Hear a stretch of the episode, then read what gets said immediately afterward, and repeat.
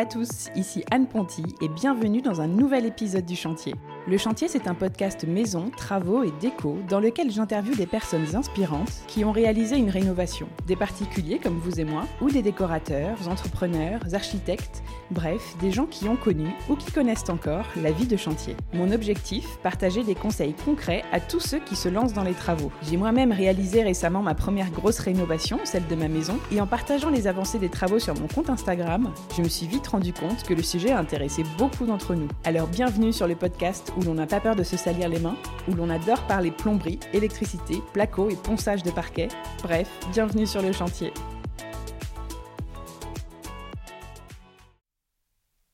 Cet épisode est soutenu par Grohe, G-R-O-H-E, fabricant allemand depuis 1936 et marque leader des équipements de salle de bain et de cuisine, que je suis très fière d'ajouter aux partenaires du podcast, parce que Grohe, tout le monde connaît, et je pense vous les premiers. Personnellement, la marque m'avait été chaudement recommandée par mon plombier pendant ma rénovation. Ils sont reconnus pour la qualité de leurs produits, et cette année, Grohe a justement été réélu marque préférée des Français dans les catégories robinetterie et système de douche, arrivant notamment numéro 1 sur les critères de qualité, d'innovation, d'engagement et de proximité, des valeurs qui leur tiennent à cœur et à moi aussi. Avec Groé, on vous prépare du coup un super épisode hors série pour tout savoir sur leurs produits et je leur poserai bien sûr toutes mes questions pour avoir un maximum de conseils pour bien choisir sa robinetterie et ses équipements de cuisine et de salle de bain, sujet tellement important. Alors restez connectés et en attendant, rendez-vous sur groé.fr. Bienvenue dans l'épisode 41, pour lequel je suis allée rendre visite à Stéphane et Magali, qui ont acheté une ancienne propriété viticole en Gironde et ont décidé de tout rénover eux-mêmes. On parle donc dans cet épisode d'auto-rénovation. Six ans d'autorénovation, raconté en deux heures, une vie quotidienne de chantier depuis six ans, c'est ce que ce couple enthousiaste, créatif et heureux de leur projet vous raconte dans cet épisode. On a parlé de la genèse de leurs projets travaux, de comment ils se sont formés et équipés pour leur autorénovation, de leurs pires galères de travaux et de comment ils en sont sortis, mais aussi de ne pas suivre les tendances couleurs, de récup et de réutilisation, de leurs astuces pour faire des économies sur des travaux, de la différence entre rénover une maison ancienne et un espace en plateau, et ils vous partagent également leur tuto de A à Z pour mettre à nu et rénover une jolie façade en pierre anciennement recouverte de ciment. Ils vous recommandent aussi leur marque préférée d'outils d'enduit à la chaux, de peinture, de produits pour traiter le bois et de carrelage, et vous partagent leur compte Instagram de rénovation préféré à suivre. Bref, que du bon dans cet épisode et 1000 conseils qui devraient, je pense, bien vous aider. Comme d'habitude, rendez-vous sur le site du podcast, lechantierpodcast.fr, dans l'onglet Home Tour, pour découvrir la visite photo de la maison et vous pourrez aussi y voir les avant-après des travaux, mention spéciale pour l'ancien cuvier transformé en cuisine en gardant une partie des cuves. Mais je ne vous fais pas attendre davantage et je laisse place à l'histoire de la rénovation de Stéphane et Magali. Hello Stéphane et Magali. Bonjour. Bonjour. Merci de m'accueillir chez vous. Je suis venue vous voir aujourd'hui à Sauveterre de Guyenne, en Gironde, pas très loin de Bordeaux, au sud de Saint-Émilion. C'est ça qu'on peut dire, le, plus simple pour se repérer. De Saint-Émilion, Très bien. Vous avez acheté cette maison dans laquelle on est et vous avez fait une grosse rénovation que vous allez nous raconter.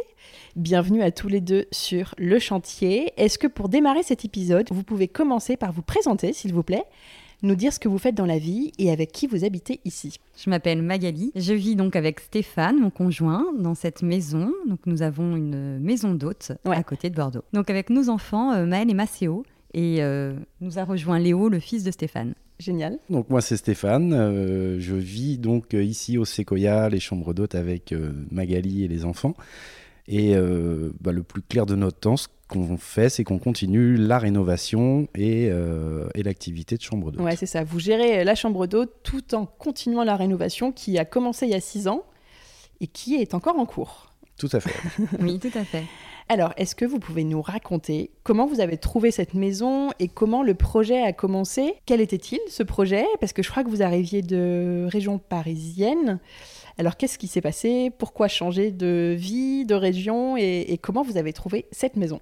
Donc effectivement, euh, on vivait en région parisienne et on avait une grande envie pardon, de changement euh, professionnel et, surtout de région parce que euh, voilà, on, était un peu excédé du monde et, et de la région parisienne. Vous étiez de région parisienne ou pas du tout à la base Si, si, à la base ben, de, de banlieue. voilà, la banlieue nord de, de, Paris. Mais on travaillait surtout en région parisienne, avec tous les inconvénients de ceux qui nous écoutent et qui connaissent. Voilà, c'est les, les, embouteillages, le monde. Qu'est-ce que vous faisiez? On faisait de la décoration pour la télévision. Donc on travaillait déjà ensemble euh, avec Stéphane. Ah ça c'est bien pour euh, tester euh, avant de se lancer ensemble. Effectivement, c'était on était déjà en binôme. Donc voilà, on était déjà en, terrain connu puisque la première chose c'est voilà, on avait déjà l'expérience et l'habitude de travailler ensemble. Mm. pour moi, le meilleur de mes collègues, c'était mon mari. voilà, et vous êtes rencontrés au boulot? Pas du tout. Non, sur un site. Pour l'anecdote, euh, sur un site de rencontre. On va faire la publicité, mais un site de rencontre. et après, vous avez trouvé du boulot ensemble, c'est trop marrant. en fait, on faisait, on faisait déjà le même métier. D'accord. D'ailleurs, mais pas dans euh, la même entreprise. Pas du tout dans le même environnement. En fait, moi, je faisais de la, déjà de la déco, mais pas pour la télé. Je travaillais plutôt pour le spectacle vivant, donc euh, le théâtre, sur les des expositions et, et des événementiels. Et Stéphane Et moi, je faisais plus euh, de la construction pour des, des longs métrages ou, euh, ou des, des, séries télé. Et en fait, on a réuni euh, nos, ben, nos deux environnements pour ne faire plus que un et travailler ensemble. Trop bien. Du coup, vous aviez quand même un petit bagage déjà bricolage. Enfin, vous étiez très manuel, j'imagine. voilà. C'est une bonne base pour faire une réno. Moi, pour ma part, c'est vraiment euh, en autodidacte. Hein, c'est, ça a été, euh, j'ai appris avec le temps et, en pratiquant. Euh, à contrario, Mag, elle, avait quand même a fait beaucoup de formations, etc. Et de, et après a acquis aussi de l'expérience avec avec les différents chantiers, mais elle a eu quand même une, grosse formation de base. Après, la différence avec ce qu'on faisait précédemment dans notre première vie, c'est qu'aujourd'hui, ce qu'on fait, c'est pérenne, alors que justement, ouais, ça doit être spécial de fabriquer des choses qui sont vouées à être euh, pas forcément détruites, mais en tout cas euh, en place euh, pas très longtemps, quoi. Alors, ça fait partie des choses qui ont fait que on a eu la volonté d'arrêter ce métier. Hmm. Non pas qu'on l'aimait plus, mais vraiment dans les conditions dans lesquelles on le faisait, ça ne correspondait plus. Euh, d'ailleurs, c'est l'inverse euh, qu'on fait aujourd'hui avec les séquoias, c'est qu'on récup, on rénove, on détourne, alors qu'à l'époque, on consommait. Ouais, j'imagine qu'il y avait beaucoup de perditions, de, choses jetées et tout, euh, c'est quand même particulier. Oui, on utilise beaucoup de bois pour faire des décors. Après, ça fait rêver, on en a besoin, c'est un super boulot. Hein. je dénigre pas du tout ce métier qui est extraordinaire, mais à la fois, effectivement, on est en grosse consommation de, hmm. matière. Alors, qu'est-ce qui s'est passé? Vous vouliez changer de métier, de région, du coup? Bah, Le métier, euh, bon, ça, faisait, ça faisait quasiment 20 ans que, pour ma part que je le faisais, pas loin pour Magali aussi. Et du coup, euh, c'est vrai qu'on avait un petit peu fait le tour, mais c'était surtout euh, changer d'environnement, que ce soit pour nous ou pour les enfants. Et on voulait leur donner un autre, un autre cadre de vie pour grandir aussi. Du coup, vous avez cherché? Du coup, on a cherché de l'espace. Là, pour le coup, on en a trouvé. Avec une, on a du coup une propriété qui fait euh, qui a un peu plus d'un hectare de terrain et la maison a à peu près 950 mètres carrés habitables. Ah oui, d'accord. Et c'est du coup aussi, ce qui était important pour nous, c'est que la maison est une histoire. Et donc, du coup, là, elle a un passé de ferme au départ, transformé en ancien château viticole. Et du coup, on voulait respecter aussi dans notre rénovation ce que la maison a été. Et hmm. puis, en même temps, nous, du coup, la transformer en chambre d'hôte. Trop bien. Et comment vous l'avez trouvé Vous avez visité beaucoup de choses dans la région? Alors, on a visité pas mal de choses. Déjà, on avait euh, ciblé la région d'abord. Pourquoi? Parce qu'on aime la Gironde. On voulait être, euh, on aime beaucoup la côte basque. On voulait être pas très loin de, de la côte basque et, euh, et de la Dordogne qu'on aime aussi. Donc, c'était vraiment idéal pour comme emplacement. Et en fait, en cherchant sur toute la Gironde, on voulait pas être trop proche de Bordeaux non plus. Mhm on a trouvé cette maison. Il n'y a pas beaucoup de maisons qui, nous plaisaient, en fait, parce que, comme dit euh, justement Stéphane, hein, c'est que pour mener ce projet, parce qu'on avait déjà euh, l'objectif et l'envie d'être euh, maison d'hôte. Donc il fallait une maison euh, qui puisse s'adapter à ce qui projet. Prête. Qui s'y prête. Et surtout, pour nous, euh, il fallait une maison qui n'ait pas été rénovée. Mm. Il n'était pas question de casser quelque chose qui ne nous plaise pas par rapport à nos goûts, mais vraiment parce qu'il y a tout à faire. Donc il mm. fallait une maison qui soit restée dans son jus pour nous attendre. Et celle-ci nous attendait. Ok. Donc vous êtes venu la visiter? On a visité. la visite a duré 5 heures, 6 heures. Ah ouais, tu m'étonnes. la visite était très très longue. Euh, au début, on se perdait, on se disait on est où? Et voilà, mais en tout cas, ce qui nous a euh, charmé, c'est le passé du lieu, qui était encore euh, omniprésent, avec des matériaux bruts pour nous sensationnels, du bois, de la pierre, de la tomate de, Gironde vraiment des, belles choses qui étaient déjà là en fait et qui se demandaient juste un petit peu de patience, de courage et une petite baguette magique et voilà et pour être sublimée. Elle était habitée par qui la maison? Elle était la maison secondaire d'une famille qui venait en fait séjourner ici pour les vacances scolaires. D'accord, donc pas vraiment habité au quotidien? Non. Et il n'y avait plus du tout d'histoire de. Hum, la propriété viticole n'était plus d'actualité Non, il restait les cuves, il restait euh, des bouteilles vides. Oui, donc il y avait euh, toute cette partie avec les chais et le cuvier. Voilà. Mais qui était complètement inutilisée. Voilà, en fait, la famille qui venait ici pour les vacances n'avait pas du tout euh, exploité toute la partie qu'on rénove nous actuellement, qui était du grenier, de la grange, hmm. inexploitée. Eux, ils avaient racheté aux, viticulteurs. Enfin, Non, ils ont racheté une famille qui a été précurseur, puisque cette maison a déjà eu un passé de chambre d'hôte dans les ah. années 2000. Et alors, je le souligne parce que dans les années 2000, la chambre d'hôte n'était pas du tout euh, d'actualité comme elle mmh. l'est aujourd'hui. Et donc, c'est un clin d'œil pour nous, on l'a su par la suite, de savoir que cette maison avait déjà eu cette, euh, cette expérience. Et euh, bon, qu'elle a été rapide, hein, deux ans. Pendant deux ans, une famille a, créé une maison d'hôte. Et, et, voilà. Et donc, du coup, c'était ça, voilà. On a trouvé ça très drôle. Ouais. Et donc, la visite, vous, vous avez ressenti quoi? Qu'est-ce que vous pensiez quand vous regardiez là Qu'est-ce que vous disiez? En fait, quand on a fait la visite, euh, c'est un petit peu notre problème, c'est que les idées se bousculent et qu'on avait des projets dans, dans, toutes les pièces, dans, dans tous les ah bah, endroits. c'est plutôt bon euh, signe. Ouais, ouais voilà, notamment euh, la, la, future piscine intérieure où l'idée nous est venue quasiment immédiatement.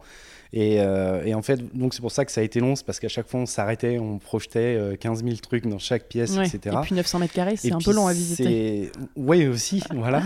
Et, et, en fait, c'est c'est avec tout ça, quand on, quand on, est rentré chez nous et qu'on a débriefé derrière, on s'est dit, mais on a, on a tellement eu d'idées, on a tellement été emballé, etc., que, bah, que c'est cette maison-là, quoi. En hmm. fait, euh, c'est là qu'on définit le coup de cœur.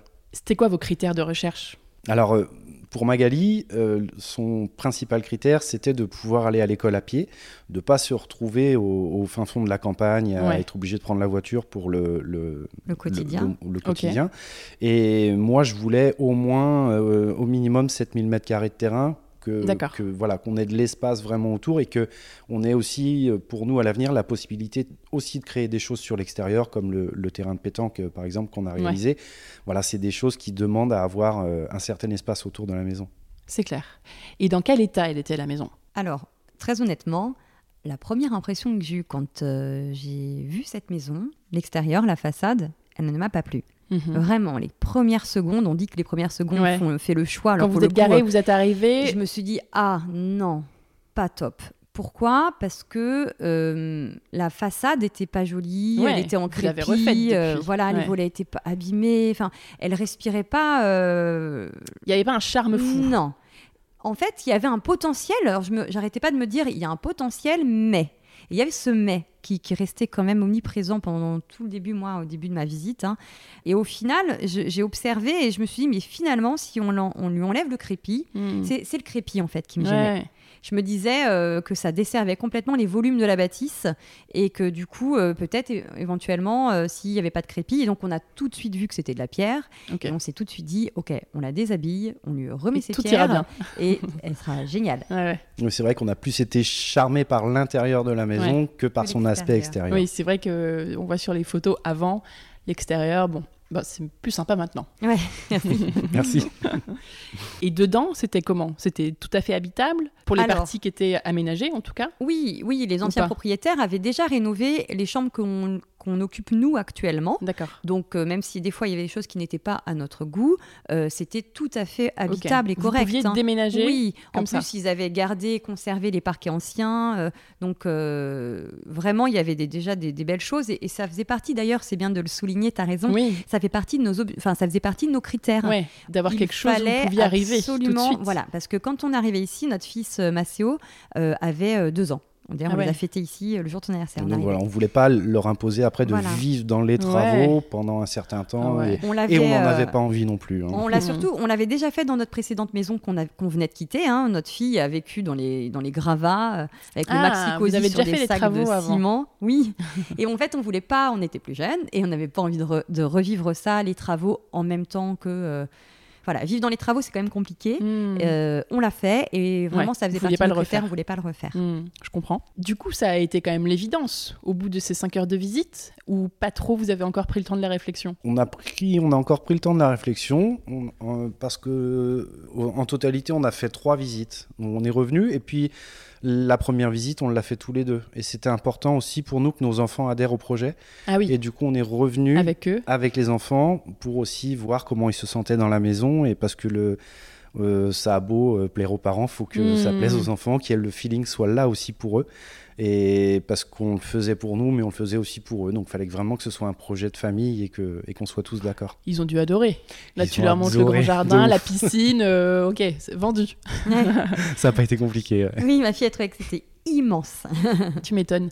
Et la troisième visite avec un, une entreprise ou un archi, quelque chose comme ça? Du tout. Non. Non, non, on est, on est revenu. Juste en fait, vous. En fait, on voulait aussi revenir. C'est quelque chose qui est important de faire si on peut. En tout cas, euh, la première visite, on l'a fait en fin d'été et on avait envie de ah. revenir à une plus mauvaise saison, on va dire. On est hmm. revenu, je pense, au mois de novembre. Ah oui, et elle était toujours euh, pas vendue. Non, non, non, non, on était en discussion, tout ça, tout ça. Mais ouais, non, il y avait des petites choses qui n'allaient pas sur la piscine qu'ils ont dû refaire avant de nous vendre. Enfin, voilà, des petits détails techniques.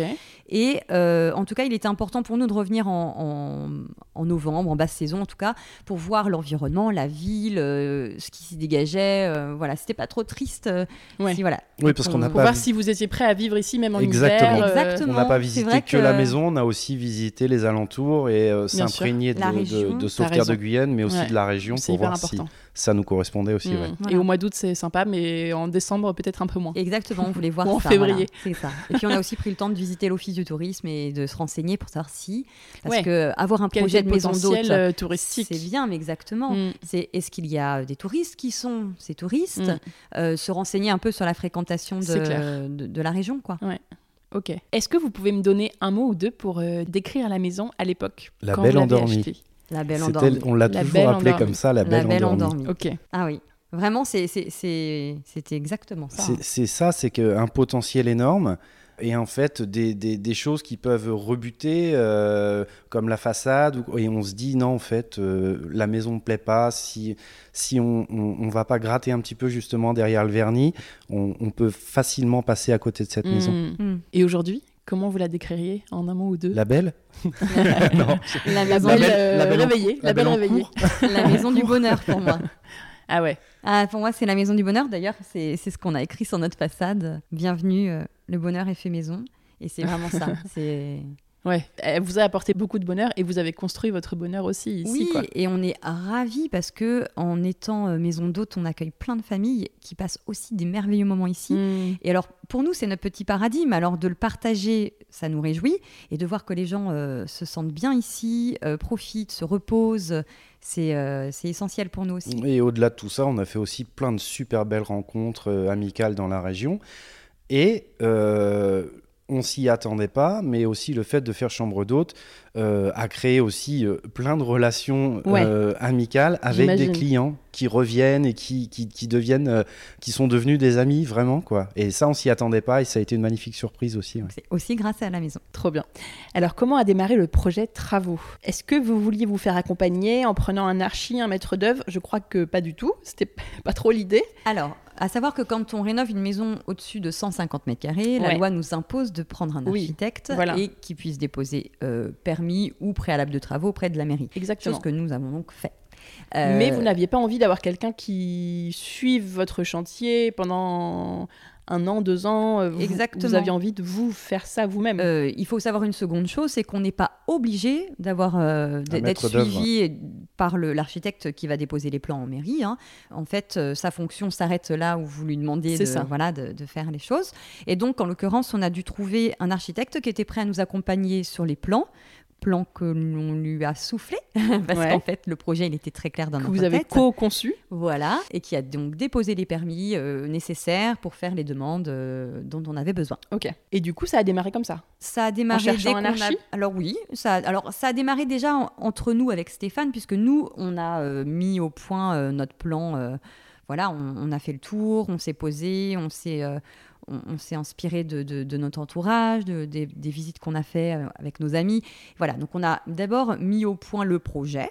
Et puis après, il y a, où sera l'espace pour les pour nous Où sera l'espace pour euh, les chambres d'hôtes C'est ça. Et on voulait aussi prendre un petit peu la température au niveau des chambres d'hôtes. Donc très vite, on a réalisé nos deux premières chambres d'hôtes. Ok. pour pouvoir louer rapidement. Pour pouvoir donc dès 2000, on, a, on est arrivé donc en décembre 2017. Et euh, été 2018, on avait déjà deux chambres d'hôtes euh, qui étaient disponibles à la location, ce qui nous permettait de voir pour la suite des travaux, est-ce que c'était intéressant de continuer sur cette voie ou euh, en fait, oui, ça l'a été. Oui, parce que quand on choisit d'être maison d'hôte, bah, en tout cas pour nous, on, ne l'avait jamais fait. Et donc, nos premiers clients, on s'en souvient encore, hein, c'est-à-dire qu'on n'avait jamais fait ça et personne nous a appris à faire ça.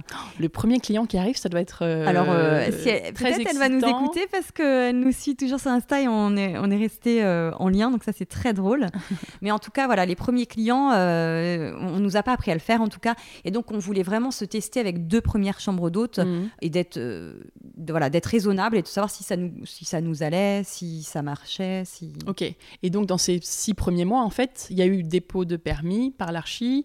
Vous avez finalisé des plans avec euh, elle ou lui, je sais pas. Avec lui, en fait, on a dû présenter. Euh, bon, pour la petite histoire, euh, ça n'avait pas été si rapide, hein, évidemment, hein, qui dit déposer des, même une préalable. Oui, parce que faire vos deux chambres, vous pouviez le faire sans permis. Oui, ça c'est sûr. Voilà, mais comme on a fait des ouvertures, des fenêtres, ce genre de choses, il fallait donc absolument faire des demandes auprès de l'ABF. Hein, le bâtiment, de, France. Et donc, ça n'a pas été si facile. Tous ceux qui nous écoutent savent que c'est compliqué pour euh, les ABF. De, voilà. Donc c'est toujours voilà, une partie un peu euh, épique, mais je dis que quand on veut, on peut et qu'il faut persévérer. Voilà, on a fini par présenter en direct à l'ABF notre projet et euh, elle nous a dit allez-y, voilà, c'est ça match. Donc une fois qu'on a eu les accords de l'administratif, hein, de l'administration en tout cas, on a pu donc commencer les travaux. Et c'était quoi ce projet du coup? C'était pas mal d'ouvertures? C'était donc de créer une terrasse, c'était des ouvertures, des Velux, euh, refaire la façade, refaire le parking, puisqu'il faut aussi une demande pour faire un parking. Oui, parce que c'était un terrain, un jardin un peu à l'abandon dehors. Ça. Et, euh, et, donc voilà. Donc une fois qu'on a eu tout, euh, tout côté paperasse euh, accordé, on a pu enclencher la première partie des travaux qui a été donc de casser une partie de toiture pour créer une terrasse. On a fait ça assez rapidement. Génial. Et donc là, vous vous êtes lancé dans ce qu'on appelle une auto-rénovation. En fait, votre projet, c'était de faire vous-même la majorité des choses. C'est le projet. Et après, bon, je pense que c'est le cas aussi de pas mal de gens. C'est aussi une question de budget. C'est ça. J'allais dire que c'était une envie de votre part, mais aussi, j'imagine, de toute façon, une, envie parce que mm, c'est vrai que euh, on aime, on aime faire les choses par nous-mêmes. Et puis, euh, on n'est pas, euh, nous, on n'est pas très plan, etc. Tout ça, et on fait un peu, c'est voilà, c'est les projets sont empiriques, hein, c'est que ça, ils évoluent et ils avancent au fur et à mesure de, de des fabrications et des constructions. Mais quoi qu'il arrive, en fait, euh, Magali et moi, on fonctionne pareil, c'est qu'on on, tient vraiment à réaliser les choses par nous-mêmes. Après, c'est un choix sans lettre puisqu'on n'aurait pas eu les moyens de les, de, les faire réaliser. C'était un choix avec lequel, avec lequel vous étiez euh, très très très à l'aise. Alors très en accord dans, dans, la mesure où euh, de toute façon quand on fait par soi-même, c'est enfin, on est d'autant plus fier quand on, hmm. obtient le résultat escompté. Et surtout quand euh, on apprend, parce qu'il y a quand même beaucoup de choses euh, dans cette rénovation qu'on ne savait pas faire avant de les faire. Et donc on remercie toutes ces personnes qui font des tutos aussi, euh, voilà, parce qu'on en regarde aussi. Et c'est assez super de pouvoir non, mais clair. faire par soi-même. C'est ma, justement, c'est ma question suivante. Comment vous avez appris, comment vous vous êtes formé pour savoir quoi faire et comment le faire? Parce que vous aviez fait des travaux avant, mais pas d'aussi gros travaux. Alors, je tiens à souligner que j'ai beaucoup de chance parce que je vis avec MacGyver. Ah, MacGyver, ça c'est bien. On a tous, il nous faut tous un MacGyver dans notre vie. autodidacte, alors je me repose beaucoup sur lui. Non, non, D'accord. Euh, très, très, voilà. Enfin, tu fais plein de choses aussi. Oui, hein. oui, oui, c'est vrai. Non, mais c'est vrai qu'il a cette faculté de, de, savoir faire les choses sans les avoir fait avant. Je, ne, comprends pas. bon, ben, on va les demander comment tu fais là? Alors moi, je remercie Internet ouais, parce que, bah, évidemment, voilà, euh, personne ne sait tout faire et c'est exactement ça. C'est une source d'infos euh, inépuisable et, euh, et avec Instagram, pareil, on peut contacter même des entreprises vont vous hmm. répondre sur le protocole à suivre pour faire les choses dans les règles de l'art, etc. Et en fait, c'est comme ça qu'on y arrive. Hein. C'est avec l'échange et le partage. Quoi. Ok. Génial. Donc, euh, tuto YouTube, euh, voilà, ce genre de choses, quoi. Ouais. exactement. et aussi les fournisseurs, hein, parce que des fois on aime certains produits, donc on contacte en fait euh, directement les fournisseurs mhm. et on leur pose toutes nos questions et, on Il faut pas hésiter en fait. Faut pas hésiter, ouais. Trop bien. Et comment vous vous êtes équipé en vue de ces travaux? Parce que j'imagine que vous n'aviez pas forcément tout l'attirail nécessaire. Et là, il fallait vraiment bah, avoir les outils, quoi. Qu'est-ce que vous avez acheté euh, Ça s'est fait au fur et à mesure ou au début vous vous êtes fait une grosse session euh, achat? Oui, en fait, ben, euh, alors en ce qui concerne les, matériaux, euh, à l'époque, euh, quand on déménageait, on avait des bons euh, de, remise de déménagement de 15% dans une, ancienne, une grande enseigne de bricolage. Et donc, du coup, on avait listé quasiment tout notre gros œuvre, donc tout ce qui était isolation, BA13, les rails, etc. Et en fait, on a tout passé en une seule commande. Et comme la maison est immense, on avait de quoi stocker. Donc, voilà, le, tout ce qui était matériaux, on, on a fait comme ça au départ. Et après, on a fonctionné par priorité et par poste quand euh, il, a s'agit d'outillage, donc euh, échafaudage, etc. Euh, et, là, on, a, on fonctionnait vraiment où, quand on se retrouvait, on s'était dit là, ça va nous faire gagner du temps d'acheter tel outil, etc. Et là, on a plus fonctionné au compte-goutte. D'accord. Et après, il y a quelque chose qui est vraiment bien pour ceux qui, qui entreprennent des rénovations comme ça, c'est de, de, tout de suite s'équiper. En fait, il y a des choses, on va, enfin, faut pas les louer, il faut les acheter. Notamment nous, la sableuse, on a acheté une sableuse, un compresseur, et on s'était dit qu'à la fin de notre chantier, euh, on allait la vendre. C'est ce qu'on a fait d'ailleurs. Et, euh, et, voilà, au moins, euh, ben, c'est un, outil qui a servi ben, un peu de fois. Elle a été rentabilisée elle a quand été même. rentabilisée quand même, ouais. Ah bon? J'ai l'impression que vous aviez que vous avez sablé beaucoup de pierres et tout. On a sablé beaucoup, mais je veux dire qu'elle n'a eu qu'un que seul parent, qu'une seule famille, cette sableuse, et qu'elle est repartie dans une nouvelle famille pour un second projet. Oui, voilà. qu'elle peut avoir encore une seconde vie. Après, c'est vrai que le, le, gros avantage, c'est que bah, quand on loue une sableuse, on est obligé de tout faire sur la durée de la location, etc. Là, quand on l'a sous la main, on peut euh, du hmm. coup euh, voilà, faire un peu de sablage par-ci, par-là, et puis euh, quand on a terminé, la revendre. Quand on a 900 mètres carrés, c'est ça. En fait, à un moment, on, sait que investir va, être, va être vite rentabilisé. Quoi. Tout à fait. Il s'est passé quoi le jour 1 des travaux? Est-ce que vous vous rappelez de ce jour, de ce moment où vous vous êtes dit, là vraiment, ça y est, ça commence? En fait, non, parce que comme ça a commencé avec la chambre d'hôte, pense que je me suis retournée que Stéphane avait déjà tout cassé dans la chambre. Euh, ben voilà, c'est ça le lendemain de notre arrivée. Et en fait, on s'est pas vachement posé de questions. Mais ça, c'est euh, vraiment lié à notre premier, euh, nos premiers métiers, en fait, où fallait, en fait, quand on travaille pour la télé, quand on fait de la déco, il faut que ça aille vite. D'accord. Donc, on a, on, on, respecte pas du tout les délais des artisans. Hein. On fait un un escape game sur une semaine. Enfin, c'est un truc de fou. Donc en fait, on l'a fait de la même façon pour le coup que euh, nos boulots. On n'a pas réfléchi, on a foncé, on, on ose, on y va, ouais. on casse les murs. Ouais. ok. Et combien de temps ont duré les travaux? Alors, c'est un peu particulier cette question parce qu'en fait, c'est pas vraiment fini, mais en tout cas, les travaux de cette maison, donc avec les cinq chambres d'autres et la partie où vous vivez actuellement, combien de temps ça a duré? Euh, ben, Six ans. Ah ouais? Oui. Jusqu'à aujourd'hui, en fait. Jusqu'à aujourd'hui. Vous avez terminé là récemment euh, C'est ça. Là, on attaque un second projet, mais, euh, mais euh, il nous aura fallu six ans pour faire. alors, je compte les extérieurs où il y avait beaucoup de travail. Ouais, mais t'as raison. Parce que ça en fait partie. Ok, bon, bah alors on va essayer de raconter six ans de travaux en une heure, une heure et demie. Alors, est-ce que vous avez beaucoup repenser l'espace, le plan, euh, casser des murs, des cloisons, ouvert des pièces ou pas tant que ça? Je me rends pas trop compte. Alors oui, on a quand même euh, pas mal modifié les agencements puisque quand on est arrivé, les trois premières chambres d'hôtes qui sont en bas, en fait, c'était un seul appartement. Oui, alors ça, ce sont les trois chambres d'hôtes qui sont dans la partie euh, de la façade que vous avez refaite. Tout à fait, oui. En effet, là au rez-de-chaussée, il y a trois chambres avec chacune leur petite terrasse devant. Et ça, c'était en fait. C'était un appartement. Voilà. En fait, c'était, il y avait. Euh, il y avait une salle à manger. Salle de bain à droite, salle à manger au milieu et une chambre sur la gauche. D'accord. Et en fait, euh, chaque pièce faisait fait 17 mètres carrés. Et on s'est dit, en fait, si on ouvre à l'endroit des fenêtres et qu'on en fait des portes-fenêtres, il y a de quoi faire trois chambres indépendantes. Ok. Oui, donc là déjà, vous avez bien ouvert en façade, en effet. Et à l'intérieur aussi. Enfin, non, vous avez plutôt recloisonné, à, l'intérieur, on a plutôt refermé et recloisonné. on a fait en sorte que en ça fait, on a changé plus, les accès, en fait. D'accord. De cette maison. Ouais, vous avez tout refait. Euh, oui. en fait, les plans ont été Je pense complètement que l'ancien propriétaire ne reconnaîtrait pas. Ouais.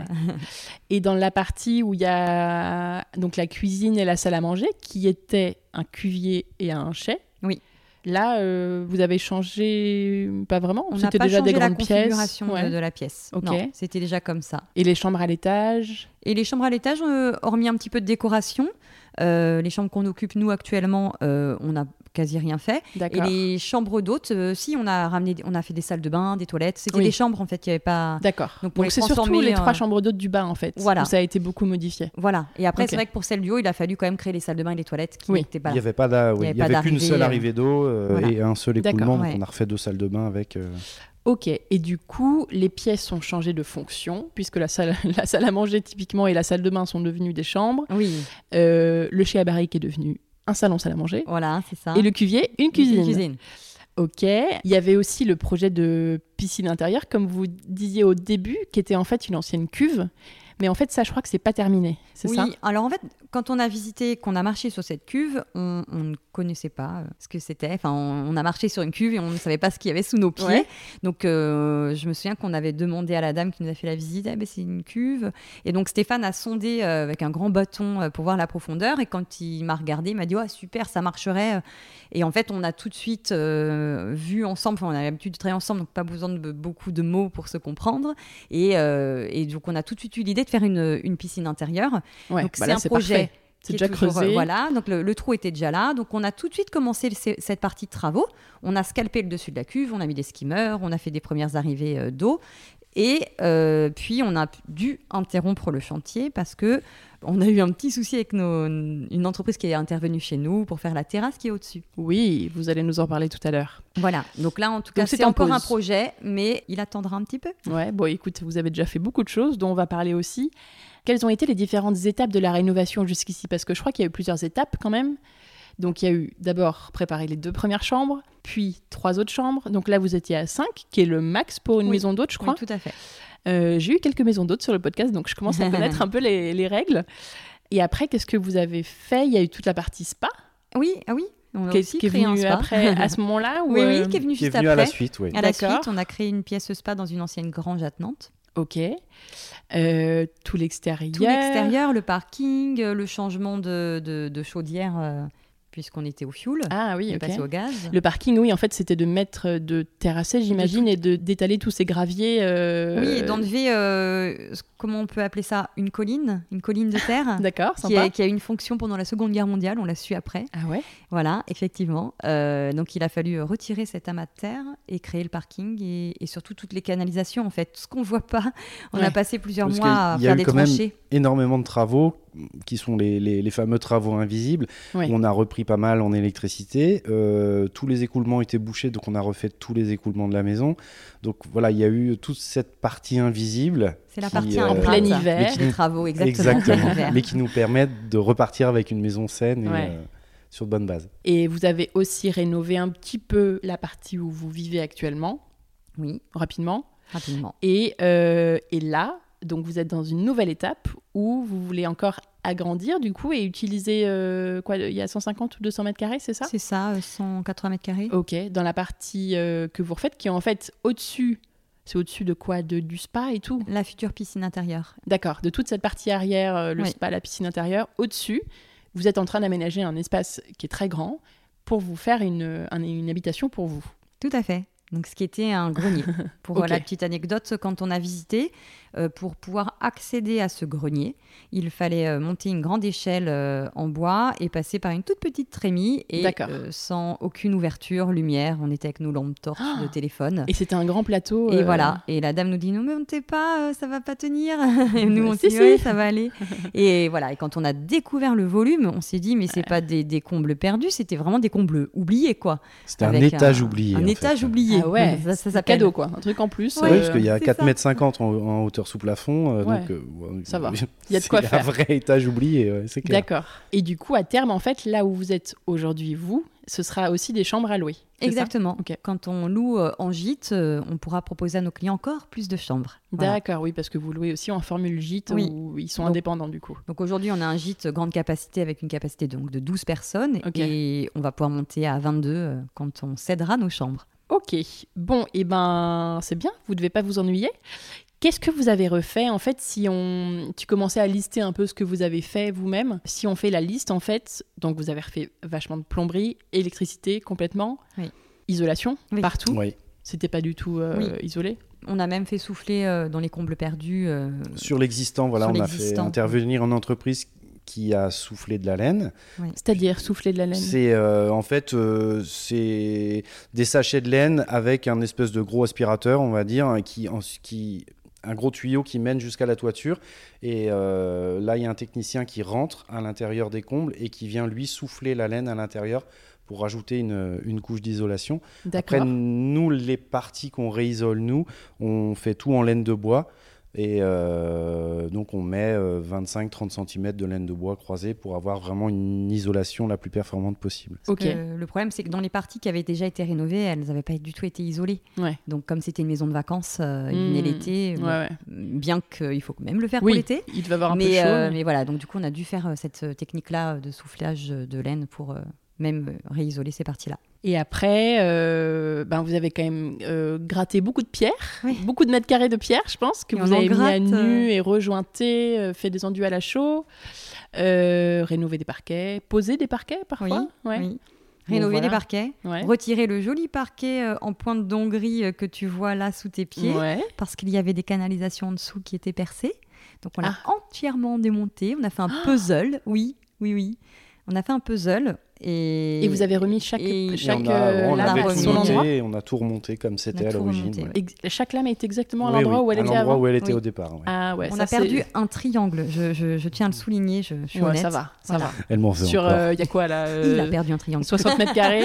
Sur 60 mètres carrés, ou je sais pas combien il y a. Voilà, c'est pas mal. On s'est bien amusé des fois. On faisait des puzzles géants, tout ça. Ah, sympa. Donc vous avez fait beaucoup de choses vous-même que vous avez appris au fur et à mesure du coup. Et c'est quoi C'est toi, Stéphane, qui a un peu le lead euh, sur tout ça pas du tout. Euh, en fait, euh, on, est, on a vraiment chacun notre domaine. Mhm. Et bah, en fait, bon, ça fait vraiment longtemps qu'on travaille ensemble. On sait qu'on est complémentaires. Et euh, bon, quand c'est mon domaine, en gros, Magali devient mon assistante. Et quand c'est son domaine, je deviens son assistante. Alors, Quoi, Moi, je vais travailler tout ce qui est bois, euh, vraiment euh, construction, euh, et après gros œuvres, gros aménagements, etc. Magali, c'est tout ce qui est sur matière, peinture, tous, les, tous les revêtements qu'on va poser après sur les. D'accord. Oui, parce qu'à la base, tu es peintre décoratrice. Fin... Oui, matiériste, plasticienne, ouais. D'accord. Et alors, qu'ont fait les quelques artisans qui sont venus? Il n'y en a pas eu beaucoup. Mais je crois qu'il y a eu ben, le changement de chaudière, c'est ça? Oui, on a une entreprise de plomberie qui est venue changer la chaudière.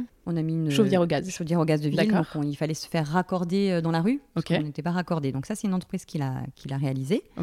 On a fait un petit remaniement de toiture. On a fait vérifier et contrôler chaque tuile parce que qui dit grande bâtisse dit beaucoup de surface hmm. de, tuiles et il fallait vraiment vérifier. Donc il y avait quelques fuites hein, par-ci par-là. On a fait un changement de certaines tuiles. Mais le toit était sinon à peu près ok. Oui. Oui, mais par contre, il fallait vraiment qu'un professionnel monte sur tout le toit, vérifier et modifie quelques tuiles. Ça, c'est sûr, il fallait le faire faire. Et puis après, on a fait poser les fenêtres, euh, les Velux aussi, et la fameuse création de terrasse. Oui, la fameuse création de terrasse, de, la fameuse création de terrasse de l'escalier aussi, oui, accède à cette terrasse, l'escalier extérieur, et tout ce qui est canalisation, plomberie, tout ça, tu as fait tout seul. Oui, alors euh, les, tout ce qui est plomberie euh, intérieure, en fait, là, je m'en occupe euh, tout seul. Juste les canalisations extérieures, ça a, été, ça a été une entreprise aussi, parce qu'en fait, il y avait une tranchée de 60 mètres à faire, etc. Hmm. Enfin bon, c'est un truc sympa. Bah, tu vas à la je me suis hein. dit, bon, là, pour le coup, ils arrivent à trois, ils dépotent le truc. là, tout seul, c'est...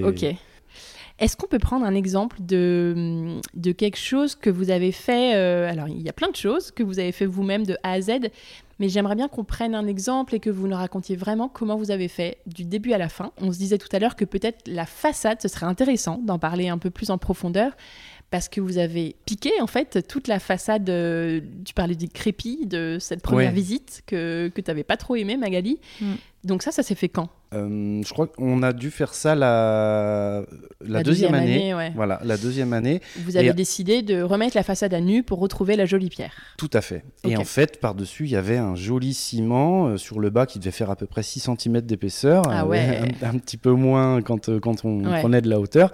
Mais donc, du coup, ça a été un énorme travail de tout, tout décoller, tout piquer. Parce que la façade, elle est longue et elle est haute. Hein. elle est longue et elle est haute. voilà. donc, il y a du mètre carré. Il y a quelques mètres carrés à faire. Alors là, vous avez. Comment vous êtes équipé déjà? Échafaudage? Alors, du coup, euh, bah, on s'est équipé d'échafaudage parce que oui, la façade est, quand même euh, très haute. Et, puis ensuite, euh, bah, au perfo, on a acheté un, un, perfo sur batterie, on avait un perfo filaire et puis on s'y mettait tous les deux. Et on a, Alors, c'est quoi Perforateur? Oui, un perforateur équipé, équipé d'un burin en fait. Bah, c'est en fait. C'est pas comme un marteau-piqueur C'est plus petit qu'un marteau-piqueur, plus gros qu'une perceuse. D'accord. C'est l'intermédiaire. Ouais, c'est pour pouvoir le porter à bout de, à bout de bras. Euh, tu voilà, et en même temps avoir la puissance parce que euh, bon, bah, avec ce ciment qui était, il fallait hmm. quand même que les, la machine puisse envoyer euh, pour, tout gratter. Donc bah, là, on décolle tout, on creuse les joints. Ça se décollait Ça se décollait pas très bien sur le bas et en montant, comme il y avait moins d'épaisseur, ça se décollait un petit peu plus facilement. Ça n'a pas laissé trop de traces sur la pierre? Si, ça abîme un petit peu les pierres, mais Bon, après, euh, je préfère euh, avoir euh, la, pierre, la, pierre, abîmée, en, visuel que le ciment, que le ciment nickel. Ouais, ouais. Et, Puis après, on sable. Et après, on sable pour enlever, voilà, pour vraiment bien, bien nettoyer. Ok. Et Donc, avec une sableuse Voilà, une sableuse, c'est une machine qui va projeter de, comme un karcher à la mhm. place d'eau, ça va être du sable, qui est relié sur un compresseur. C'est marrant parce que j'avais jamais entendu parler de ça pour la pierre. Ah oui Souvent pour un escalier ah, ou pour les ce gens appellent des fois ça l'aérogommeuse. Ouais, c'est ça. Mais je, je n'avais pas pensé que sur la pierre aussi ça se faisait. Ok. Et donc ça, vous l'avez acheté aussi? Oui. On a du coup acheté une machine, acheté tout ce dont on avait besoin et comme ça on s'était dit qu'on serait autonome et surtout pour pas euh, le, voilà faire des, des week-ends entiers de sablage parce que c'est très physique euh, et d'échelonner un petit peu euh, cet aspect-là parce que voilà comme je le dis c'est pas facile et donc, euh, ça nous permettait de faire des Il fallait sabler intérieur, extérieur. Hein. Les, les, deux étaient à sabler. Oui, intérieur aussi, on a sablé toutes les. Parce que tout, à l'intérieur, les... notamment sur les chambres d'hôtes du bas qu'on a refait, ah, oui, oui. Il y avait euh, aussi, on a euh, récupéré la pierre qui était, elle, recouverte de plâtre. Mm. Mais malgré tout, on décolle le plus gros, mais après, il faut quand même sabler. Oui, vous en avez aussi beaucoup fait à l'intérieur. D'accord. Et après, du coup, vous Et après le sablage, donc on rejointe. La méthode utilisée pour la façade, c'est qu'on faisait notre mélange. Donc c'était euh, un tiers de chaud, deux tiers de sable. D'accord. Euh, ça, t'avais trouvé ça sur YouTube Exactement, tuto, tuto, YouTube. Et ensuite, euh, on additionne l'eau, on passe ça à la bétonnière. Et, après, on vient voilà, à la spatule, à la main, comme Chacun on peut. Chacun va de sa technique. Voilà, reboucher tout le, tous les, enfin, refaire tous les jointements de pierre. C'est ça. Et après, ça sèche. Après, on laisse sécher quelques heures et tout de suite, on vient gratter. Alors nous, ça a été un petit peu compliqué parce qu'on avait fait ça, je pense que c'était au mois de mai il y avait un soleil de plomb et en fait ah, ça on, très vite. on, s'était un petit peu emballé sur la sur la superficie à, à rejointer et ça séchait super vite. On était débordés. On, était là avec nos brosses métalliques pour gratter gratter gratter mais euh, voilà, tu viens tu viens l'expérience. poncer avec une brosse métallique quoi. Euh, gratter gratter ah fort. Ouais ouais ouais il faut, faut, y aller ouais. pour garder du relief pour en fait faire en fait on, on recouvre tout et on vient faire réapparaître les pierres au grattage ah, tu recouvres tout Oui. Presque tout. D'accord. Euh, Quelques pierres qui restent apparentes, mais euh, quasiment toute la façade est recouverte de chaux. D'accord. Et ensuite, on vient gratter pour faire réapparaître les pierres. Ah oui, donc faut pas trop attendre en effet, sinon euh, ta façade, faut recommencer. Sinon, faut, faut gratter sur du dur et c'est beaucoup et moins, drôle. C'est vrai que voilà, on a, c'est comme ça qu'on apprend, mais cette première façade, en tout cas, on avait donc trop attendu et ça a été un peu une grosse galère. Et vous avez commencé par la jolie façade en plus de la maison, comme ça, en premier, vous deviez être un peu stressé quand même, non? Bah, on avait déjà fait un peu ça, des fois sur des décors, des murs en pierre. Ok. Ouais, c'était bon. Le soleil, euh, c'est différent en fait en, en, bah extérieur. En, intérieur ou en extérieur. C'est compte de la, de la météo en fait. C'est vraiment. Et donc c'est quoi votre conseil du coup? C'est qu'il faut faire petit morceau par petit morceau. Alors en il vaut mieux, oui, surtout au début, surtout quand on hmm. démarre, on, on, se définit une petite zone on se fait un endroit, quitte à attendre un petit peu que ça sèche, c'est pas grave, mais venir gratter au bon moment. Plutôt que d'en faire trop et que ce soit trop sec. Plutôt que se, se, dire, tiens, allez, je fais 20 mètres carrés, mais après, je m'en mm. sors plus en grattage, on finit, il est 22 heures. Euh, alors là, c'est plus le soleil qui nous embête, c'est le sommeil, c'est pas pareil. Non, mais faire vraiment attention à la météo. Hein. S'il fait trop chaud, faut pas le faire. D'accord. Ouais, c'est pas bon. Et idéalement, faut pas qu'il y ait de soleil sur la façade en fait. Euh, Pas au voilà, plein pas, un plein soleil d'été et puis euh, ne pas hésiter à arroser aussi parce qu'en fait il faut arroser a- avant aussi de, de- de mettre ça chaud pour avoir Ah. une bonne adhérence. Vous l'avez pas dit ça, d'accord Oui, pardon. Pensez à arroser ses Donc pierres. faut, faut au pulvérisateur D'accord. bien arroser son mur avant de mettre ça chaud. Humidifier. Et euh, Oui, il faut pas que ce soit trempé voilà. non plus, Et ensuite, mais- si on voit que ça tire trop vite, pas hésiter au pulvérisateur à remettre aussi À euh, un peu d'eau remouillée. Ok, parfait. Mais Bon. dernièrement, on a trouvé une autre méthode plus facile. Ah, parce que c'est comme ça qu'on apprend. On en a faisant. révolutionné Ouais. le... Non, on n'a notre pas- méthode. On a révolutionné méthode. notre méthode. Vous avez une autre méthode que- maintenant oui, Parce que ce qu'a de- dit Stéphane, c'est la partie traditionnelle de la chaux. C'est comme ça qu'on fait la chaux depuis des décennies, euh, chaux, sable, de l'eau. Euh, mais par contre, ça demande quand même une certaine maîtrise. Parce que ce qu'il ce n'a pas souligné, c'est que nous, euh, on est amateurs, hein, on n'est pas façadier, hein, euh, ni maçon. Et euh, on avait des fois des petites pastilles de chaux qui ressortaient. Voilà, c'était pas Ah, le mélange impeccable. n'était pas C'est hyper quand le mélange n'est pas super... Exactement. Les pas professionnels utilisent une machine pour projeter, et nous on faisait nos mélanges à la bétonnière et on projetait avec nos petites mains. euh. Ah oui, il faut jeter la chaux. et en fait, euh, c'est pas La facile. lancer. Venir la ferrer, bien Ouais. l'écraser dans chaque joint, etc. Ouais, il y a vraiment un geste, euh, euh, ouais. Et c'est pas forcément évident pour tout le monde. Ouais. Et en tout cas, euh, si certains veulent se lancer pour faire un mur euh, à la chaux, bah aujourd'hui, on utilise une autre méthode qui est beaucoup plus simple et qui nous a voilà, révolutionné notre, euh, notre technique. Ah bah hein. qu'est-ce que c'est? C'est qu'on utilise euh, des mélanges tout prêts, notamment le Renault Passe Chaud de chez VPI, euh, parce que c'est canon. Euh, les mélanges sont déjà préparés. Vous choisissez votre teinte, vous, n'avez juste, vous avez juste à rajouter un peu d'eau, et donc vous aurez déjà un tout le temps une teinte similaire. Oui. Donc tout à l'heure on se disait, il vaut mieux faire des petits murs pour pas se laisser Oui. avoir par le Mais temps à la fois, tu gratter. refais ton mélange avec le sable et du coup, la teinte Tu n'est n'as pas forcément exactement la même. Exactement. C'est Ah ouais. hyper dur de conserver la Ah même oui. couleur Ouais. parce que c'est un mélange, c'est subtil. Et puis même des fois quand vous rachetez du sable, de la chaux, enfin c'est C'est pas le jamais même. euh, non. euh, ouais. Alors que là en fait avec ce produit-là, euh, effectivement là on peut morceler les, les façades Mm. et travailler par petites zones. Euh, Et la teinte sera toujours la teinte identique. sera toujours la même puisque c'est celle que vous avez choisie. euh, voilà. Donc euh, c'est une façon euh, pour euh, les personnes qui, comme nous, euh, dont c'est pas le métier, évidemment, hein, les façadiers vont continuer à faire chaud sable. Mais en tout cas pour ceux qui sont comme nous en autorénovation, cette technique elle est géniale. Ouais, c'est l'idéal. Et en plus, euh, vous aurez, n'aurez plus le problème de mélange euh, avec ces fameuses pastilles. En fait, c'est des, c'est des, des- des petites pastilles de chaux qui ne se sont pas mélangées et qui du coup apparaissent au moment du grattage sur votre mur.